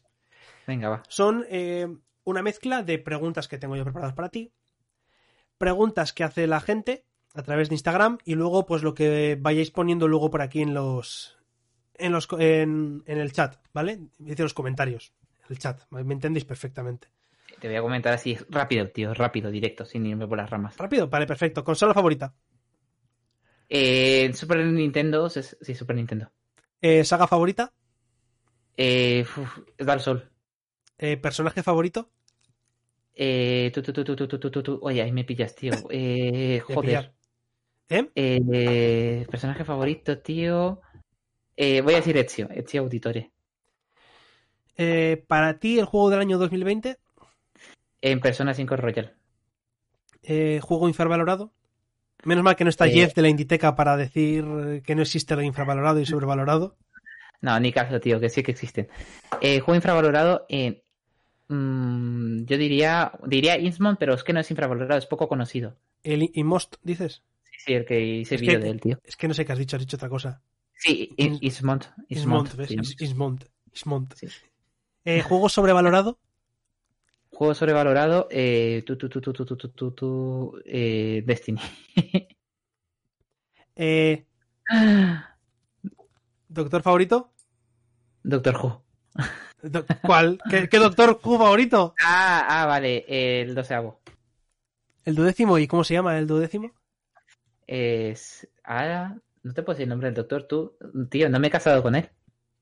Pero, pero ¿cómo- ¿cuál es el nombre del actor? Ah, Matt Smith, ¿no? El duodécimo es Peter Capaldi. Ah, no, ay, perdón, ay, yo me quiero referir al undécimo. Bueno, no, porque si tenemos en cuenta el nuevo lore que hay una doctora antes. Nah, nah, eh, que le den por culo a esa. Ah, Eh, ah, Matt, Matt Smith para ti. Vale, vale. Eh, capítulo favorito del Doctor Who y enemigo favorito. ¿Ves cómo íbamos a hablar de Doctor Who? Sí, enemigo favorito, eh, voy a decir Los Ángeles, tío. Los Ángeles. Creo que todo el mundo dice Los Ángeles. Sí, es que, es que, tío, no, es que no te quiero decir Los Ángeles, te voy a decir, tío. eh, hay un capítulo que es muy bueno en el que una- el Doctor Who eh, pierde su conciencia de que es un Doctor Who y se cree que es humano, y es la, es la temporada en la que está con Marta, Eh, y sí, con, una familia en un pueblo, tío. que es cuando tienen que ir al fin del mundo. Que, eh, que en el Que- reloj. que- Perdón si sí habla. Eh, ¿Dices cuando van al fin del mundo? ¿O, Eh, cuando, es o la familia? Con la familia, tío. Vale, sí, las- vale. Yo te diría bastanerada, fíjate. Y el silencio. Bueno, sí, el silencio también es muy... no, ¿qué, Agur? ¿No qué? ¿Qué pasa? ¿Qué pasa? ¿Cómo que no? ¿No qué? en silencio. Hay algo que no le gusta a Agur de por ahí. Reikari dice el silencio. Es que, pues para mí, Basta Nerada. Es que Basta Nerada me pareció brutal. Hay un, momento, hay un momento, tío, en que los. O sea, sí, eh, como concepto está muy bien el silencio. Pero en cierto modo, yo creo que ya. Eh, hay enemigos que se parecen un poco, tío, en Doctor Who. Pero eso lo vamos a dejar para otro debate si quieres, ¿eh? eh Podemos hablar otro podcast, sí, sí. Sí, sí, sí. Es que es un. Me gusta mucho el concepto de silencio, tío. Es que es terrible. Pero lo de Los Ángeles también es que es muy duro, tío. Y Los Ángeles vencieron al Doctor Who. Preguntas rápidas. No, sí, sí. Son preguntas rápidas hasta que hemos llegado a Doctor Who. Es que Doctor Who nos apasiona. Quedaba mucho, tío. Eh, vale. Ahora vamos con las dos preguntas que te han hecho eh, desde Instagram, ¿vale? De forma rápida. ¿Qué opinas de, de la guerra de Epic versus Apple? Eh, creo que Pix es muy Dios, tío, y que está abriendo unas nuevas posibilidades para el mercado de los videojuegos, porque va a permitir, si sale bien su juicio, que otras, plataformas de venta digital se puedan instalar, en consolas diferentes. Por ejemplo, meter eh, la eShop en, en, una PlayStation o meter la tienda de Xbox en una PlayStation, por ejemplo, o una Nintendo. Creo que puede ser muy, o sea, que creo que puede generar un cambio muy grande en el mercado si se llega a implementar. Yo ya te dije que estuviste hablando en tu en un streaming sobre ello. Yo ya te dije que da para hablar mucho sobre las políticas de Epic, pero me parece que lo hicieron por marketing puro y duro, porque estaba en un momento en el que Fortnite empezaba a decaer, eh, justo en ese momento, y dijeron vamos a liar la parda para volver a salir otra vez en todos lados. Básicamente hicieron eso. Es lo que te digo, es que es una cosa muy interesante eh, la jurisprudencia, o sea, eh, una de las fuentes del derecho es la jurisprudencia. Si en una sentencia se establece una cosa o una pauta a seguir, eso luego a la larga, o sea, se convierte en una fuente jurídica. Y si Epic consigue hacer que en, un teléfono se meta su, su tienda, la tienda de Epic, eh, puede servir de precedente para que luego la tienda de Epic entre, yo que sé, en una Nintendo, en una Xbox, en una PlayStation. Es que la, pregunta es, eh, Epic... Me parece una jugada maestra, ¿eh? Me parece una jugada maestra. Pero lo que hizo Epic es legal. Es legal, tío. Es legal. Bueno, de, de hecho, tío, si, romper un contrato no lo que dice Apple, si lo que dice Apple es que no puedes, que el único, la única forma de pago es por su plataforma, si no cumples con esas normas, no estás cumpliendo con los términos y condiciones que tienes que firmar para. Claro, pero, pero es que eso no, eso no es ilegal, tío. no es ilegal. Eh, tú cuando haces un contrato con una persona no estás incumpliendo una ley, porque lo que yo firme contigo no es ley, no hmm. es una norma. No, o sea, si yo te digo, te prometo que voy a estar acá eh, no sé, cinco horas y me pagas 10 euros o lo que sea, y luego al final no me pagas tú, tú no estás rompiendo la ley. Tú estás rompiendo un contrato, estás incumpliendo un contrato, que no es lo mismo que incumplir una ley. Otra cosa es que el incumplimiento del contrato genere una infracción que tú puedas presentar de forma privada eh, ante un juez, por ejemplo, ¿sabes? y aquí no se cumplió ninguna ley. Mira, dice. Pregunta Ricari sobre antes: ¿la grieta podría tomarse como un enemigo? Es que la grieta es un. Eh, Sí, no, porque es no es un enemigo como tal, pero sí que provoca problemas dentro de dentro del universo del Doctor. En el, libro este que tengo sí que lo consideran un enemigo, ¿eh? eh Express, Pixel, si te das cuenta, es Express porque hablamos muy rápido. Vamos a toda leche. Entonces, claro, es Express porque vamos hablando toda, toda leche sobre todo el tema y no sabemos lo que estamos hablando, pero bueno, aquí no pasa nada. eh, aquí viene la, la, pregunta polémica. Ojo, cuidado, eh venga, va. Estefan. Que sabes que me gustan muchos temas, tío. ¿Defenderías tú como abogado a una compañía como EA? Eh, sí, tío, sí que lo defendería. Pero en plan, se refiere a. Porque esta es la pregunta y luego le pregunté más específicamente. Eh, se refiere más a cosas que ella ha cometido, por ejemplo, de las loot boxes y cosas de esas. ¿Les, defendería, ¿Les defenderías como abogado para ese tipo de cosas? En sí, tío, porque en una cosa que la gente siempre obvia es que el abogado cumple la función de ser el garante del acceso a la justicia por parte de todo el mundo. Es decir, eh, que creo que lo contesté ya en mi directo con me hicieron la pregunta con un asesino, tío. Eh, si yo, o sea, EA tiene derecho a defenderse, tío. Si, una, si un abogado se niega a defender a EA, le está privando el derecho a que EA pueda tener un defensor ante la ley. Sí, pero me refiero a que te, contra, que te dijeran de, de, que te contratan para ser abogado y para ser Enea.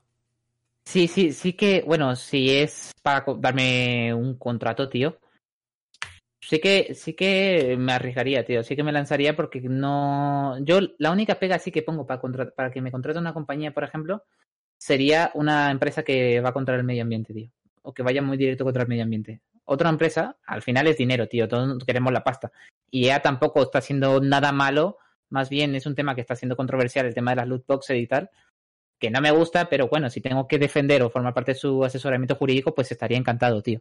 Ea, si estás ahí escuchándome, señor Ea, enca- contrátame, estarías ¿vale? encantado de servir al mismísimo diablo y fomentando la, la- la ludopatía. Ojo, cuidado con lo que estás No. diciendo, ¿eh? Ojo, cuidado con lo que estás diciendo, que te puedes ganar mucho hate de mucha gente. Ojo, cuidado, no, ¿eh? no, no, no a ver, que yo entiendo, que tu EA. postura y lo que te refieres, ¿eh? No, tiene, no estoy a favor de, de EA para nada lo que hace, pero si tengo que defenderle, le defendería, por supuesto, porque creo que todo el mundo se merece la defensa ante los jugados, ante los jueces, tío. Todo el mundo, si, si no seríamos, esto sería un jauja, tío, esto sería jauja, si no... Eh, es lo que tiene juntar la ética y la moral con el trabajo, abogado diablo, No, un no. abogado no tiene sentimientos, piensa en Maldonado. Madre mía, madre mía, la que te está cayendo. Yo sabía que esto iba a ser polémica, que se iba a liar. Yo sabía que se iba a liar. Pero, tío, me o sabía sea, tu respuesta. Lo de, los, lo de los boxes es que me hace mucha gracia, tío, porque la gente se está quejando de que eso es ludopatía y tal y cual, pero todo el mundo lo compra, todo el mundo ha comprado alguna vez en eso, yo no. O sea, pero la. Eh, O sea, el Star Wars, por ejemplo, ha sido uno de los juegos más vendidos, o el NBA, NBA 2K, que para mí me parece mucho peor lo que hace NBA 2K, tío, que, que EA, porque NBA 2K son- no solo te vende publicidad, sino que te mete loot boxes por todas partes y te saca muchísima pasta. abogado freak Se vende a EA, Estoy en contra, pero por el dinero, pero por el dinero suficiente. Titular de Abogado sí, sí, sí. Voy a, voy a, voy a, voy hablar con todas las, con todos los temas de abogacías que estés relacionado tú para enseñarles, decirles esto, poner esto en todos los lados, llenar paredes. Todo eh, el mundo, todo el mundo se merece, tío, justicia en el mundo. Y una sentencia justa, acorde, tío. A ver, yo entiendo, Y, entiendo lo que te lo de EA ¿eh? tampoco lo- no es una estafa, tío. Lo de EA no es una estafa, porque la gente sabe lo que está comprando. Otra cosa es que no nos guste lo que EA nos está vendiendo, pero las loot boxes no son una estafa. No es una estafa, pasa es que estamos- ludopatía. Dime, dime. Que no es una estafa, fomenta la ludopatía. Pero bueno, todo esto, todo esto es que no quiero decirlo. Me obligáis, me obligáis, chicos, pero eh, lo podemos hacer en otro podcast, ¿vale? Eh, Eso, eso da para tema, ¿eh? O, o puedo hacer promo, tío, y decir que toco eso en el próximo abogado contesta en mi podcast también. Hay, ojo, cuidado, que te robo la competencia, tío. Ojo, eh, la ojo. competencia. Eh, por cierto, Ah, eh. Peter, te has perdido la parte en la que hemos estado hablando de Doctor Who. Pero bueno. Eh, abogado vale, Todos están manchados por el dinero. viene la pregunta. Esta no te voy a engañar. Esta sección te la he copiado a ti descaradísimamente, ¿vale? No te voy a mentir. Eh, esta cuidado. pregunta te la hizo a Treyu, ¿vale? La semana Ah, pasada. amigo. La pregunta que hizo la semana pasada al invitado que no sabía ni quién iba a ser. Eh, si tuvieses un hijo, ¿con qué juego le iniciarías en el mundillo? ¿Qué juego le darías para que aprendiese y lo viera todo? Proba- probablemente, tío, un Super Mario o un Pokémon. ¿Mm? Super Mario no Pokémon. Super Mario o Pokémon. Cualquiera. Sí. Bueno, es que yo siempre me- hago la, la pregunta, tío, de que si le daría un videojuego antes de los 10 años, porque no creo que sea bueno tener que un niño de menos de 10 años tenga un videojuego, pero tampoco vería malo que con 7 o 6 estemos jugando una partida de Super Mario, por ejemplo. Claro, es que Pero eh, hay juegos y juegos. sí, pero yo le regalaría Pokémon. Mira, quién aparece ahí hablando de, llega hablando de hijos, ahora. tío, y de Pokémon. Chicorita, tío. Hemos estado hablando- antes hablando de Pokémon y cosas extrañas que hacen, bastante ilegales.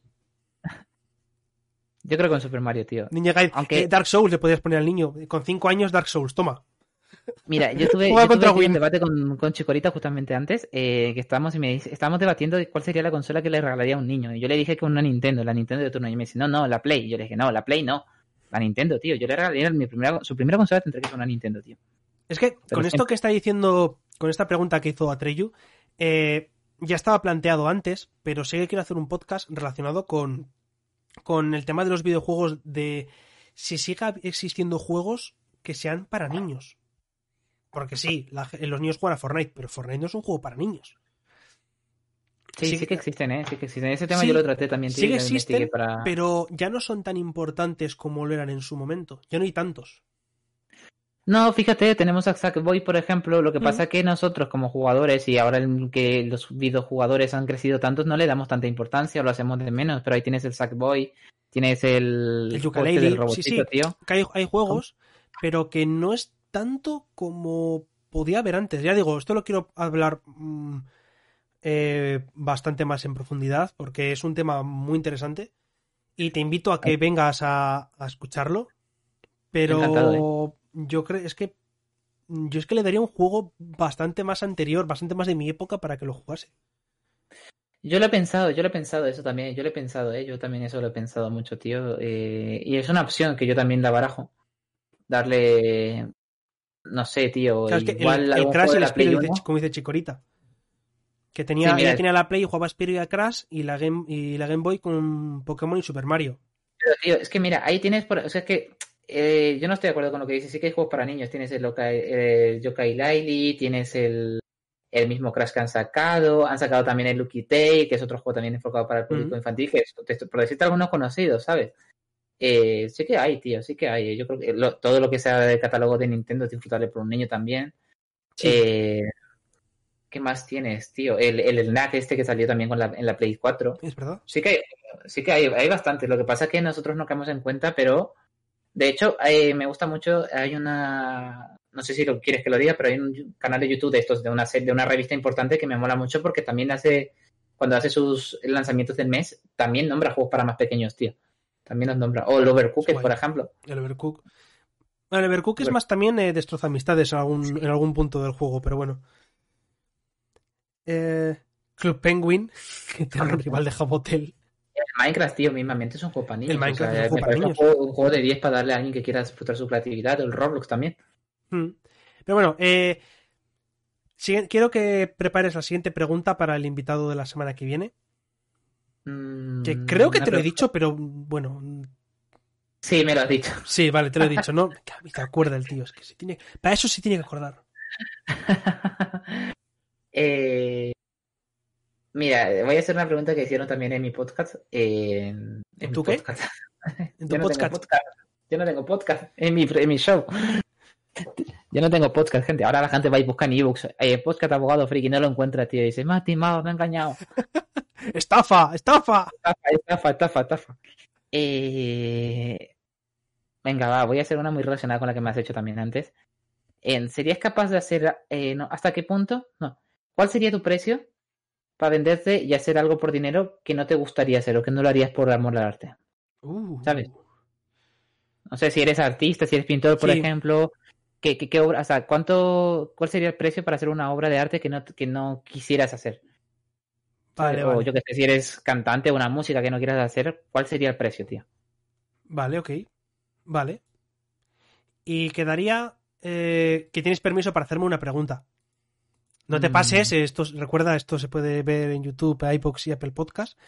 Así que, obviamente, mm, no puedes hablarme de cosas. Te voy, a, te voy a hacer una pregunta previa, ¿vale? Si me permites una previa, Mm. tío. ¿Te puedo hacer la pregunta estrella de, de mi canal? Pero esa la tienes que. No, esa tiene que ser cuando vaya yo de invitado.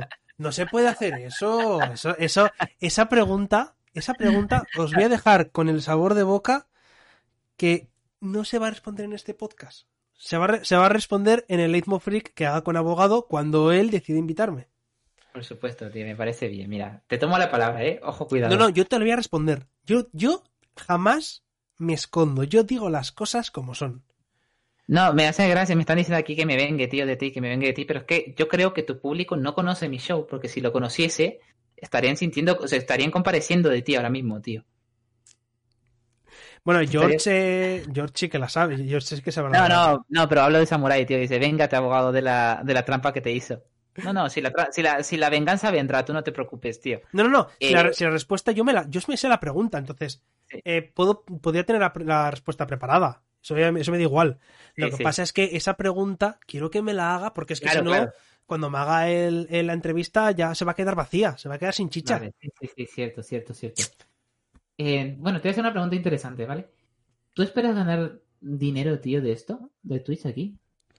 ¿Te gu- ¿Quieres ganar dinero con esto? ¿Te gustaría poder dedicarte a esto? ¿O lo quieres mantener como un hobby? Eh, mira, fue también una pregunta muy parecida a la que me hizo Laura de Gaming Corner. Y lo mismo, no me, no me escondo, la verdad. Obviamente me, me- me encantaría. Me encantaría poder eh, hacer podcast o estar en Twitch y poder vivir de esto. Lógicamente, ¿vale? Mm, ¿Lo espero? Pues oye, ojalá pudiese. Pero sé que es algo muy complicado. Y si no puedo vivir de esto, pues mm, me, me seguiría dedicando a ello porque es algo que me gusta. Pues Porque te felicito esto- por la sinceridad, tío, porque mucha gente es muy hipócrita y dice, no, si yo no estoy acá por el dinero o lo que sea, cuando casi todo, el 80% de la gente sí, está así Claro, por a ver. aquí por esto. ¿Que no gano dinero con esto? No me importa. Voy a seguir haciéndolo porque me gusta siempre y cuando yo tenga tiempo. Siempre y cuando yo pueda permitirme el tiempo de hacer esto, voy a seguir con Gamelur. Lo tengo más que claro. Mm. ¿Que puedo vivir de ello? Bueno, pues de putísima madre, no te voy a engañar. Las cosas como son, no voy a, no me voy a esconder. No voy a decir, no, esto lo hago porque me gusta, porque por mis fans. No, a ver, obviamente lo hago porque me gusta. Sí. ¿Vale? Lógico, no voy a. Porque mm, también es muy importante ver gente que se inicia en este mundillo solo por el hecho de, de decir, eh, mm, es que quiero ganar pasta, pero van diciendo, no, es que hago porque, no, no, y vienen y se nota qué, qué tipo de gente es, que vienen te hago, solamente te para hago hacer una dinero. segunda pregunta, tío, de rebote.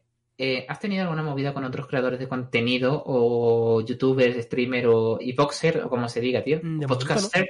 De momento, de momento no, de momento no, espero no tenerla, pero de momento no. No me ha saltado nadie. ¿Como vida a qué te refieres? Eh, sí, yo qué sé. Igual alguien con quien que te diga me estás robando seguidores o no me haces caso porque no me entrevistas a mí, cosas así. Ah, no, la verdad es que no. Es más, eh, eh, yo diría que la comunidad que hay dentro de Instagram, que es Sí. donde más me estoy moviendo a día de hoy, eh, Sí. me parece fantástica. Y la gente que est- estoy conociendo, eh, muchísima gente genial, eh, incluida, incluida a ti, o lógicamente, ¿vale? Sí. Eh, y yo creo que no he encontrado. A ver, hay de todo, ¿no? Pero nunca he tenido ninguna movida ni ninguna polémica con gente, no sé. Mm. Me parece, me parece guay, tío. O sea, me parece muy bien, tío, que, que tengas esa suerte, la verdad. O sea, Dice Atreyu, dice Atreyu que no ha podido ver la, la respuesta anterior. Eh, pues básicamente, a modo de. A modo de explicación rápida, ha dicho que pondría un juego de Mario. Le hemos estado hablando de más cosillas, pero bueno. ¡Oh! ¡Mama! Muchísimas gracias, eh, abogado, por, esa- por ganar esa sub. Me tengo que pasar más por aquí, tío, eh. Me tengo que pasar yo más por aquí, eh. Ya sabes, ya sabes que estás invitado para venir siempre que quieras. Se la has regalado a Nand. Y no viene. Es que se la has regalado al tío que no viene. O sea, ha tenido que tocarle al Uye que no viene ni que hace nada, madre mía. Pero de verdad, muchísimas gracias, abogado, por, por ese regalito de sub. Y estamos a dos del sorteo, recuerdo, ¿eh? Un sorteito que vamos a hacer con el juego de. De El- Souls para PC. De, de- de Elliot. De Elliot Page, antes de ser Elliot Page. Eso, esto se puede considerar como reliquia, ¿eh? Edición limitada, te iba a decir, tío. Edición Sí, sí, edición eh. limitada, porque seguramente si hacen otra vez la versión de, de esta de física, va a salir con el nombre Elliot Page. Entonces podría considerarse como como eso. Creo yo, vaya. Vale, pues ya estaría todo esto por aquí. Eh, muchísimas gracias a todos por haberos pasado, gente. De verdad, mm, un placer, eh, abogado, por haberte pasado por el canal. Eh, espero verte pronto para ese podcast que tenemos pendiente sobre Doctor Who. Espero Tú dime también, cuando quieras, tío, y sin problema. espero también pasarme pronto por tu canal y que me hagas una entrevista y que me te puedas vengar. Por supuesto, eso dalo ya por hecho. Ya te lo dije el día uno, tío, y... Yo ya sé que te vas a vengar y que vas a tratar mal, pero bueno, no pasa nada. Y, Y a- y gente, de verdad, muchísimas gracias por haberos pasado, tanto los que estáis aquí siempre como los nuevos que, eh, que habéis llegado, por los que os habéis suscrito, por Nand que ha recibido ese regalito. Y nada más, nos vemos el jueves que viene con Vini, ya sabéis, ocho y media, como siempre. Eh, bueno, no, miento, Y yo, perdón, tío, miento. Y yo, que- darte las gracias de, de que me hayas invitado aquí, de que me hayas dado esta oportunidad, este espacio, este debate ha sido muy guay, tío, que te estoy cortando aquí tu speech, pero teni- tengo que decirlo, tío, es que eres muy ¿Qué? grande y me parece maravilloso lo que haces, sinceramente. Y, además siempre estás en mi chat también, tío, participando y te tengo mucho aprecio en Harris, de verdad. O sea, de verdad, chapó. O sea, tu canal chapó, esta entrevista chapó y voy a estar más por aquí, tío. Y eh, si alguien se quiere pasar también por mi canal o lo que sea, que lo haga también, es bienvenido. Todos los que vengan con tu seño, tío, tienen que ser gente de calidad de 10. Así que muchas gracias, tío, por contar conmigo. Eh, ya, te, ya te he dicho yo que mm, las gracias te las tengo dar yo por haber venido y por haberte tenido aquí como un invitado de lujo. Y muy orgulloso de poder decir que he entrevistado a un abogado y que he podido, y que he podido, eh, he podido engañarle y además he conseguido meter, meter una encerrona en la que le he pillado un par de veces. Que tú decías, no, es que nadie me ha pillado todavía, lo han intentado y lo he conseguido. Bueno, bueno, bueno, ahí está, eh, tío, que me ha salido bien con la respuesta, eh. Ya veremos cómo, cómo acaban las cosas, tío. Esto es esta es la primera parte de la temporada, nada más. Esta es esta es este es el primer round. Pues nada más, eh, solamente me queda decir eso, que el jueves importante vamos a hacer el podcast a las siete y media, no a ocho y media, como hacemos siempre, ¿vale? Eh, por, tema de tiempo, por tema de tiempo de horarios con Vini, me ha comentado que me mejor hacerlo siete y media, así que lo dicho. Siete y media el podcast del jueves y ocho y media, como siempre, los domingos. Muchísimas gracias y hasta la siguiente. Agur.